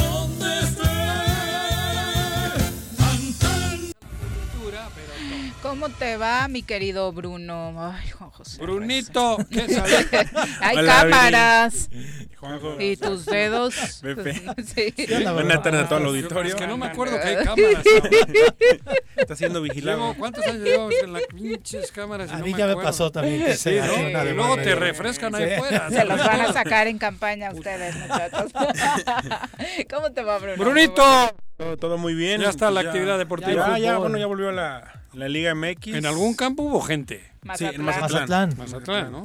El Sí. 50% del 40%. Sí, mucha gente. ¿eh? Allá y están en amarillo, ¿no? Están en el semáforo amarillo en, en el puerto de Mazatlán, pero bueno, aún así es un riesgo total. y es una irresponsabilidad. Por el pero- comportamiento de la gente. ahí gente andaba el gober. cubrebocas, sí fue el gobernador. ¿Qué gober? No, el de allá. No, el de allá. Ah, Quirino joder. No, estaba en el estadio. Creí que el de acá, ya te ¿lo, no. lo vieron? No, no, no, no, este, no hubiera sido raro que se fuera al fútbol, ¿verdad? No, sí, pues, también. Ahí no jugó. Extrañar. No, en Mazatlán ah, no, ah, no, no de acaban de llegar el. Estaba en Dorados. No, ¿dónde jugó? Sí, en Dorados. En Dorados. Sinaloa. en Sinaloa, sí, pero en Dorados. Pero no, no en Mazatlán. No, no, en Sinaloa sí, pero. Porque Mazatlán es Sinaloa. Sí. Sí, por eso. ah, bueno. Sí, jugó en el equipo de enfrente. Ajá. Pero bueno, ya comenzó el día viernes con el Puebla ante Chivas, un buen partido. ¿Sí? Un golazo de Santi Ormeña de cabeza. ¿Quién es ese? ¿Del el, Chivas o del de, de Puebla? De Puebla, Puebla porque los nombres todavía el, no. El nieto de Walter Ormeño que jugara para. ¡No me digas! Sí, que jugara para. Walter. Walter Perú. Ormeño estuvo aquí. Sí, sí claro, sí, un ícono precisamente sí. del fútbol. ¿Y es su nieto el que hizo el gol? Sí, de hecho, hay una incertidumbre con qué equipo, con qué selección va a jugar. ¿Por Todavía. quién se decide? ¿Por quién se decide? Uh -huh. ¿Dónde nació? Dos. Nació Allá, ¿no? Nació, tengo entendido que nació en México, pero pues, ah, por sus raíces puede nacionalizar. Ah, no, sí, la doble pe peruano, pero, pero ni el Tigre Gareca sí tiene ni que el Tata elegir, Martino ¿no? los, ha, los han Ah, sí, nació en Ciudad de México. ¿Sí? Uh -huh. Oye, y ah. fallaron un penal, ¿no? Sí, Molina falló, falló un penal. Chivas. Iban todavía 0-0. Chivas. Chivas. Sí, Chivas falló un penal. El capitán Molina, que yo no lo recuerdo. Es su primer cobrado, penal cobrado, ¿no? Pero ahí está Oribe, ahí está el otro. ¿Por qué no lo tiraron ellos? Sí, estaba Oribe, que gana ¿No? más de dos millones. Pero lo tuvo que haber cobrado, me parece. O sea, ha tirado uno y ha fallado. Sí, Mira, sí. 100% y por eso de... empatan 1-1. Hijo de... Sí, y bueno, está al frente. De Bucetich está al frente del rebaño, sí. ¿Y de. Puebla quién es? De Puebla es Nicolás Lacarmón, este técnico. Joven, ¿De peruano. Dónde ah, peruano. 35 años, algo así. Sí, hablábamos el viernes pasado eh, acá con Bruno de que eh, la oportunidad para jóvenes técnicos se agradece, pero ojalá fuera para mexicanos, claro, ¿no? Sí. Este debutó, ¿no? Aquí Sí, este debutó por primera vez. De hecho, había trabajado él, él había trabajado con con Guillermo Almada también en un, en un pasado, dirigió también al, Ese era un actor de cine, ¿no? Los hermanos. Ese era Mario. Ah, ¡Ah! Era Mario y el otro. Eran dos hermanos. Ah, los hermanos, no era de eso. Inmortales. Ah, no, no y bueno, ni vive aquí. Uno murió aquí. aquí. murió Don Mario. Murió acá. Bueno, este nada que no, no, nada que ver. Perdón, y bueno, Tijuana empató 0-0 con la escuadra de, de Pumas ¿Dónde? En, la, en la frontera jugada. Ah, en, en, el, ¿En el empastado sintético. Sí, en el empastado sintético. 0 a 0, donde los, los ambos porteros fueron figuras como se esperaba, ¿no? Sí, que lo dijimos, la llegada de Nico Viconi, de, de, perdón, estábamos hablando de no, de, de Tijuana. Exactamente. Pero son dos buenos porteros, es eh, Talavera y Jonathan Orozco, son dos buenos Talavera con Pumas. Sí. sí. Talavera con Pumas y bueno, Mazatlán también que creo que sí rompió las expectativas de este partido, 3 ah, a 2 contra Muchos goles. contra Necaxa, 3 a 2 contra el mm. equipo de Necaxa, en un buen partido en el Puerto, anotó también Silva, el Sendejas. ¿Quién es el técnico? El, técnico es el profe Cruz. El profe Ah, pues sigue. Y Tomás sí, Boy. Y Tomás Boy de, de Mazatlán. Sí, claro. Oye, mira. Sí, parece que... Pero están muy contentos en Mazatlán con Ajá, Tomás, con ¿eh? Tomás. Es, claro, con el único equipo que es el Morelia que le ha ido bien en su carrera, lo llevó a una final. Claro, hasta que lo conozcan, cabrón, ya verás. Ahorita los tiene muy contentos. Sí, con unos whiskitos. Mm. Bueno, ¿qué más? Y bueno, el Monterrey que ganó 2 a 0 con dos goles de Funes Mori, uno apenas a los 37 segundos. Sí, rapidísimo. Sí, muy rápido en su visita a la Perla Atlas. A la Perla la Tapatía, sí, contra el Atlas. Contra el Atlas, que hubo mucho bullying, hubo mucho bullying en, re, en las redes sociales. Ah, sí? en apenas 37 segundos Funes Mori marcó el, primero y bueno, el Vasco Aguirre que dijo que a pesar de la victoria no le había gustado el funcionamiento total de, su equipo. Que es exigente. Sí, bastante exigente. ¿eh? En, la entrevista se notaba bastante. ¿Se vio algo distinto del Monterrey o? Eh, sí, un poco más, más ordenado. Eh, él ha dicho que todavía no. Sí, él no ha dicho gusta. que es ah, el primer partido que, y que, que no, que, no está, que está contento. Se lo dejaron que no vamos... muy aburguesado a este Sí, Monterrey, sin duda. ¿eh? Sí. O sea, y este sí. es de chamba, este les va a poner buena Sí, ya hay expectativas. Sí, este los va a poner ahí, ¿no? a correr, yo creo que. Yo sí, tengo muchas expectativas. tipo de carácter. Vasco con bueno, hasta la prensa, ¿no? Ya se anda buleando. Ya se anda buleando. Sí, ya tiene algunas frases. Es cabrón ese güey. Sí.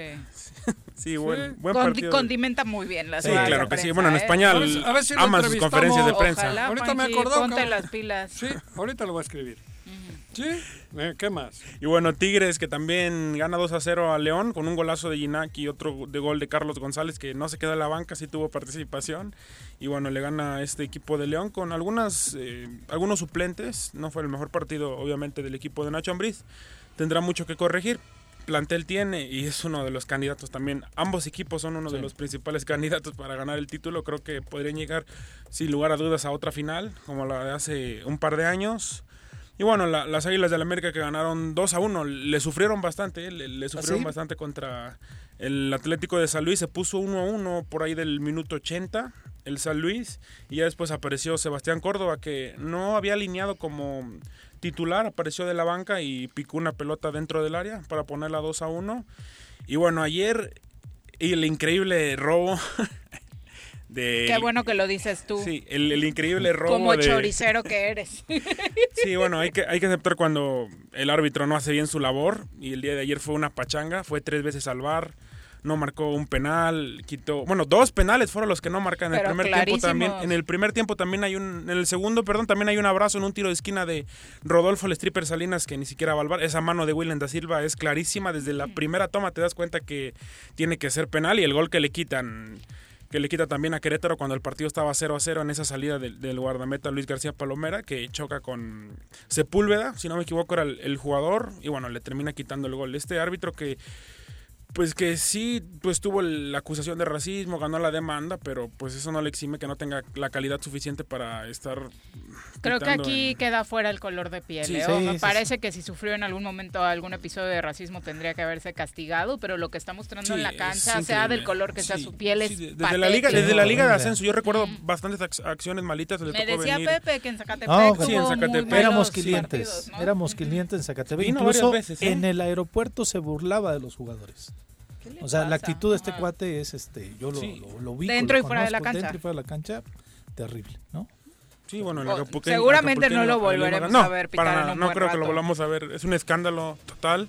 Esto y bueno, el Querétaro no tuvo su... eh, y bueno, increíble el Piti Altamirano, eh, que no se quejó del Que no se arbitraje. quejó, eso te iba a decir. me gustó su arbitraje, actitud ¿eh? de enfocarse en lo de los Sí, chavos, se- se vamos a mejorar. Vamos a mejorar, no me gustaron varias cosas de lo que pasó adentro de- de- del terreno de juego y vamos a mejorar. Mejor Cristante, creo que terminó hablando del arbitraje, eso que le encanta hablar y ser polémico.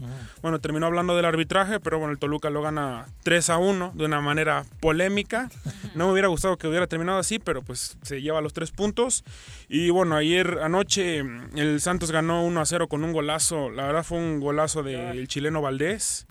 Desde, desde fuera del área derrota 1 a 0 a la máquina cementera de la Cruz Azul. Un Cruz Azul que muy intenso, muy intenso. ¿Perdió Cruz Azul? primer- Para variar. No Sí, me 1 jodas. a 0 contra Santos. Con la misma alineación de, Así de repitió. diciembre pasado. No me diga, ¿no hizo Sí. nada nuevo? Pues es que te Mm. llegó Regresar a Reynoso, Corona pocos ya. días estuvo con el equipo, ¿no? Bueno, pero si llegas, Digo, cabrón, algo Sí, es que me Ah, no, parece claro, que sí. lo primero tienes que era- decir, Sí, la alineación puta, misma cabrón. sí está cañón. Digo, está muy cañón. sí, yo sí. haría eso, Sí, sí, por sí. lo hasta, menos lo- hasta el cambio. mostrar Ah. algo que, que, de- que diga. Ah, pues, también hizo el mismo cambio. Bueno, Sí, Pero- pero Ah, bueno. dándole tres minutos. Aparte, ya sabes Ah. que en Cruz Azul no sé si tienen consigna, pero los cambios se hacen al Hasta el 85, final. ¿no? ah, claro, para que le dé tiempo. Siboldi, Al rival. Siboldi, ¿dónde estás? Bueno, pero es una aduana difícil. Torreón es una Ah, no, cancha Sa- complicada. Santos. Pero no estaba en su mejor momento. La No, directiva no, no, le ha quitado todo porque ahorita su prioridad es Atlas. Atlas. Ahora su prioridad es Atlas que no tiene para cuándo levantarse y pues bueno, gana Santos con un golazo. ¿Sigue este portero? Mira, ah, creí que el, El portero de Cruz Azul, sí. Corona. Ah, Corona. Corona, sí. No, que lo iban a... que ya no, iban- continúa que ya que andaba con Billy. Álvarez ya por ahí, cabrón. Pues deberían ir a disfrutar de unas buenas vacaciones Claro. millonarias, subir juntos a Dubai, no sé. No joda, lo del conejo. Cata Corona y Digo, el ¿no? conejo. Ay, el conejo, El de, conejo pre- de de preparador, portero. Sí. Joder. ¿Eso fue uno de los motivos por los que Hugo Sánchez no llegó? Porque le querían imponer. Sí, eh, eso se dijo al inicio, ya después Hugo lanzó, ya sabes, sus chismecitos Ah, de que no sí, le querían no pagar le- lo que él primero le- quería. lo que le habían prometido, Ah, el- ah, sí. la plata que le habían prometido y bueno, se cayó lo de lo de Hugo Sánchez, ahora con Juan Reynoso que pues, prácticamente es casi lo mismo de lo que vimos con Ciboldi, Fue si una acaso calca, ¿eh? Si acaso un poquito más de carácter tuvo el equipo, pero hasta hasta ahí No, pero con Siboldi hubo días que tuvo carácter. sí. Sí, Eso no fue- casi No, lo de Cruz Azul, el torneo fue casi perfecto, ¿no? claro, del último joder. año, los dos Sí, torneos claro. fueron muy Muy buenos. claro. En uno, pues no llegamos a liguilla porque No, se no era suspendió. cuestión de carácter. Carácter lo tuvo. Y fútbol Bueno, en algunos momentos. Con, Sí. con fútbol. Bueno, Llegamos contra- a tener picos Sí, de buen fútbol. Por eso era la emoción de ustedes. Sí, claro. Porque había sí, carácter sí. y fútbol, Había que era en ocasión lo que o faltaba una o la otra. ¿Eh? Sí. Bueno, pero ¿qué más? Y bueno, el día de hoy se cierra la jornada número uno del Guardianes 20. ¿América jugó o qué? Sí, jugó, ganó 2 a 1 contra San sí. Luis en el Azteca. Solari en la Solari en la ¿no? tribuna, sí, Solari en la, en la ¿Por qué? tribuna. Porque no, todavía no tenía su No le ha llegado el pase de internacional. trabajo. de- ¿Cómo crees? trabajo. No le llega el pase internacional. Estuvo bastante desesperado, se notó. No, no, tampoco le cambió mucho a la América. Es un hecho que tampoco le cambió mucho. Hizo- Bueno, hizo- pero contra el San Luis. Sí, bueno. Pero lo contra- hizo sufrir por contra- momentos. sí, se pusieron uno a uno en un momento del partido y al 88. Supongo que ese San Luis, el Atlético de Madrid ya lo. Ya lo está, Sí, ya lo está ya lo está ofreciendo. soltando, sí. claro. Sí, No les quiere- interesa. Cómpralo, Juanji. ¿Eh? Cómpralo. ¿Sí? Sí. Va. De, de Atlético San Luis, Atlético Cuernavaca en Sí, primera. no, ¿no? Pero ¿y dónde jugamos, cabrón? ¿Dónde jugamos? Sí, no, estamos vetados. Sí. Le entro, ¿eh? Pero ¿dónde, cabrón? No hay dónde. En Yautepec todavía no dan las tribunas. No, no da el número de Le aficionados. voy a, tengo que hablar con Agustín, pero que nos lo va- amplíe. Sí, que pero empiece no. a trabajar la ampliación. El papá, ahora que gane el papá, cabrón. Deja de destapar gente, todavía no se puede, Juan José. ¿Que gane el Dios. papá qué? Que gane la quiniela, dicho. Yo hablo de, de la quiniela. A ver, ¿qué más? Y bueno, el día de hoy se cierra. ¿Quiénes juegan? Hoy Pachuca contra Juárez a las 9 de la noche en el estadio Huracán, en el estadio Hidalgo. Ah. Bueno, un- el debut de Luis Fernando Tena, del Flaco Tena. ¿El nuevo? Sí, el ¿Es nuevo el entrenador. nieto? No, no. Ah, este es él. Es el mismo. No me Es el jodas. mismo. Como hablabas de Cermeño, güey, que era el nieto. Ormeño. ¿Eh? Ormeño. Ormeño. Cermeño es el de León, cabrón. Ah, es él, el, el, el, el Tena, Tena. Sí, es Ah, Tena. cabrón. Corrieron a Gabriel Caballero y ahora es Alfredo Tena. No, Luis Fernando. Ah, perdón, Luis Fernando Tena, sí, Luis Fernando Tena. ¿Y el otro Tena dónde está? ¿No está? Estaba en el América. Estaba en las fuerzas Ah, básicas de la América, pero ya le dieron las gracias. Como todos los que estaban con este, ¿no? Con Miguel. Bueno, Baños. Oye, Cuauhtémoc Blanco le puso chinga a, Her- a Herrera, ¿no? ¿Ah, sí? Pues nunca, nunca se han llevado bien. No, y nunca pero- le ha gustado como técnico de la No, América. no había aparecido en 15 días aquí, pero sí declaró feo Allá, contra fuerte. Herrera. Ah, no no sé de dónde, pero le, le leí por ahí unas declaraciones diciendo... Nunca le ha gustado como técnico de le, la le América. leí por ahí en algún... Ni él ni el Negro Santos tampoco. Precisamente porque al parecer desde que llegó Miguel en fuerzas básicas y demás empezó a llegar más gente del Atlante que Ajá, gente del- relacionada con el América, ¿no? Hernández Ah. Lash estaba ahí. Sí. Pero. Hernández Lange fue en la primera etapa con De- Mohamed. Se fue, Se el fue, se sí, fue sí. Mohamed y se fue Hernández Lash. Pero duró un buen Sí. rato. Muchas de las Estuvo contrataciones. Sí, ese era defen- que fue ver, defensa sí. central. Malísimo, por cierto. Bueno, pero era buen Pero era- en malísimo. Socio Águila. Sí, sí, sí. Ah, en el En Zacatepec. el Socio Águila, Sí, sí. claro. No, creí que en el Marte ibas a decir. No, No, no, no, no. En el Marte no estuvo. Malito, malito era. Era Maturín en el Marte. Sí, Central. Oscar. Oscar Maturín. Sí, bueno, ese cierra a las 9 de la noche. Pachuca contra Juárez. La jornada número uno del Guardianes 2021. Y bueno, también se jugaron ya la primera ronda de la postemporada de. Oye, que estuvo muy buena, ¿no? Sí, O sea, bastante- americano. Sí, el americano, bastante, sí. bastante agradable. ¿Con día- sorpresas, Bruno? Sí, o- con, el- con un par de sorpresas, sobre todo la de Los Ángeles Rams, que venció a Seattle Seahawks, que eran uno de los candidatos, y también los Steelers, que se han quedado fuera. Anoche, primero fue el día sábado, los Bills derrotaron 24 a 27 a Indianapolis, a los Colts, un buen partido también por tres puntos nada más.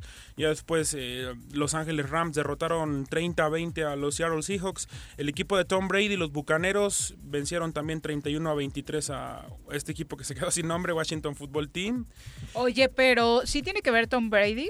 Eh, sí, Sí. es el o sea, sí ha sido factor Sí, sí ha sido. Tiene un muy buen equipo, tiene un muy buen equipo, una defensiva, una ofensiva increíble. Tiene muchos elementos a la ofensiva de manera increíble, pero también existen otros corebacks que tienen muy buen equipo y que no logran llevar a su equipo tan lejos como lo está haciendo Tom Brady, además de que está llevando a otra franquicia. Tom Brady todavía juega. Sí. Sí, claro. Joder, ese también es. No, pero va muy bien. Por Sí, eso, pero ese es ruco- rucochón, ¿no? Sí. Es el coreback. Sí, el coreback de ahora de Yo creí que se había retirado, cabrón. Sí, ¿Con, no, ¿Ese con quién ganó? Ese Con fue- los Patriotas. con los Patriotas ganó seis, seis anillos de, de Super Bowl. Ah, mira. Y bueno, el día de Pero ayer... nos cae mal porque es Sí. pro-Trump. ¿Ah, sí? Sí. ¿Facha? Ah, ya. Es facha. Sí, pues sí. que le metan los anillos por el anillo. cabrón. por mí no hay pedo. ¿No? Ay, Dios. Bueno, y la, la tristeza, ¿no? Ayer creo que muchos por tener amigos que le van a los Steelers, Sí. que tienen mucha afición y demás, sorprendente que Sí, perdieran. Y contra un rival divisional, contra uno de sus rivales más odiados. Los- que los de Islol. Exactamente. Oh. Entonces, sí, ayer Los creo que Steelers, muchos sí. estábamos Acereros esperando son esos ese- güeyes. Sí, La exacto. sequía primero de, de Buffalo, Ujú. que tenía 25 años sin... Ese es el de Gamboa, me Ese parece, ¿no? El, de- ¿El del magistrado? sí, el del magistrado Gamboa. Sí, tenía 25 años sin ganar un juego de playoff, pero también Cleveland tenía mucho tiempo sin, desde, desde 18 años sin ganar un juego de playoff, sin acceder siquiera a la postemporada, y ahora derrotó 48 a 37, le dio una paliza prácticamente, 48 puntos a los acereros de, de Pittsburgh, y bueno, muy dolidos esta temporada, muy buena había sido, pero se quedaron fuera contra uno de sus rivales. Impusieron récord, ¿no? Sí, de victorias récord, sí, consecutivas. 11 victorias consecutivas, récord de franquicia. Nunca lo había logrado. Y bueno, se, que se terminaron quedando fuera contra un equipo que prácticamente es, no sé si lo podríamos comparar con algún equipo del fútbol mexicano, sería como el Sí, Atlas. ah. Por- ¿Cuántos llevan? Solamente ganaron Super Bowl, ni siquiera han ganado todavía Fueron muy Super exitosos en algún momento, Sí, ¿no? Por antes eso de la su era- gran afición. Antes de la era El del Super Atlas Bowl. también, pero nunca ganó. Sí, nunca ganó. Sí, antes, de la era con- del, antes de la era del Super Bowl. con la Volpe. Con la Volpe. Cleveland era un buen equipo. Eh, creo que tuvieron uno de los mejores quarterbacks de la historia, que es Otto Graham, que también pasó por los gigantes, pero eso fue hace más de 50 años ya y actualmente ahora se vuelven a meter, le vuelven a dar ilusión a, la, a una ciudad que está sedienta de, de títulos y de alegría desde hace mucho tiempo. Pero es junto con Patriotas el que más títulos tiene. No, no, es, es Dallas, es Acereros y es Patriotas. Son los que más San Francisco. ¿no? ¿O qué? San Francisco es el también. digo, San Francisco tiene cuatro. recuerdo con aquel famoso Patriotas y Montana, Acereros. Patriotas y Acereros tienen seis, Ah. Dallas y San Francisco tienen cuatro. Su- Con Montana fue Bueno, ya eso, de ahí ¿no? también Gigantes también tiene cuatro y se vienen lo- los demás. Y bueno, también el equipo de Santos que de Nueva Orleans. a ti te veo bien, tú sí sabes, cabrón. Digo, ¿eh? Pues sí. Me lo quiero chingar, pero no, porque tú estás abusado, cabrón. Porque ha pasado cada uno por acá en deportes No que... te metas con mis niños. Ajá. Ahí, ahí vas bien, Bruno. En el equipo de Nueva Orleans, Nueva Orleans que derrota 21 a 9. Este coreback que también es otro histórico que es Drew Brees se enfrentará a otro histórico que es Tom Brady para la siguiente. Bueno, ya para este fin de semana. El sábado es Green Bay Packers contra Rams con Aaron Rodgers en la tundra congelada en un, un estadio que pues, sí, siempre está bajo cero. El estadio de Lambeau Field, el estadio más viejo e histórico de, de la NFL. Es donde, ¿El Wembley del americano? Sí, el Wembley del americano. Mira, digo, el viejo. Uno de los más exitosos entrenadores, Vince Lombardi, que es el mismo que lleva el nombre del El trofeo. otro día se murió Tom la sorda. Sí, el, El- el- sí. el- de los, de. Dodgers. El que, el El que, fue, estaba con el que fue manager del, del Toro Valenzuela en la temporada 81. Bueno, fue campeón de la Serie Mundial en Tommy la 81-83. Sí, se murió el día viernes, jueves fue cuando Sí. falleció Tommy La Sorda. Todavía lo recuerdo en un homenaje hace algunos años, donde también estuvo Fernando el Toro Valenzuela, una imagen histórica en Dodger Stadium. Joder, cabrón. Y bueno, el sábado también Bills ante Ravens, eh, los jefes de Kansas City contra Cleveland y Santos contra Bucaneros el domingo. Bueno, pues muchas gracias, Bruno. Fútbol de la liga de allá de la madre patria, Y bueno, Barcelona ganó 4-0 con... le metió al Granada. Ya está Sí. jugando bien, ¿eh? Sí, y con dos goles de Cabrón. Messi y dos de, dos de Griezmann. Y no pudo Real Madrid en Pamplona, 0-0 contra 0-0. Le echó la culpa a la nieve. Sí, le echó está la culpa. Pero qué Sí, barbaridad de nieve. Bueno, se decía ¿eh? que Zidane tenía COVID, pero al final... ¿Quién? No, que Zidane tenía No, COVID. tenía fiebre solo. Sí. Una gripita. Bueno, pero sí, lo de la nieve en España. Joder, es el. Atleti no pudo jugar No, contra el Atlético Madrid. también el partido del Atlético no de pudo Madrid. aterrizar el avión y anduvo jodido. Sí. Hay una- un frío. Terrible. Joder, Muchas cabrón, gracias, lleva 15 Bruno. días Gracias. nevando, cabrón. Bueno, algunos comentarios del público. Jorge Armando Arroyo dice, en 2018 Martínez Garrigó se registró en Morena y los prianistas gustosos festejaban como ahora, Sí, al tiempo. A ver, ¿qué? Bueno, Sí. Garrigós creo que sigue en la diáspora de Morena, ¿eh? Pero ya no tan activo. No, no, dije que sigue Ajá, por ahí. ajá. También Como Eric, Dulce Tapia nos se dice, ya no hablaron de ¿De quién? Kiko, que también el comediante, ¿no? Que le Ah, entró en, en Querétaro. En Querétaro. En Querétaro. PES, candidato del PES. Es, un, es otro No, partido. uno Sí, nuevo. no, es un- Ah, mira. ya lo había coqueteado el PES, Sí. pero es un partido nuevo. Querétaro Independiente. Sí. Ah. Kiko, Bueno, pero- Kiko sí dijo yo con las pirañas, no, No, cabrón. no, no, no se junta con la chusma. No se junta con la chusma. Con la chusma, por eso. Chusma. Ya nos vamos. Muchas gracias, Pepe. Gracias, Viri. Güey. No. Ah.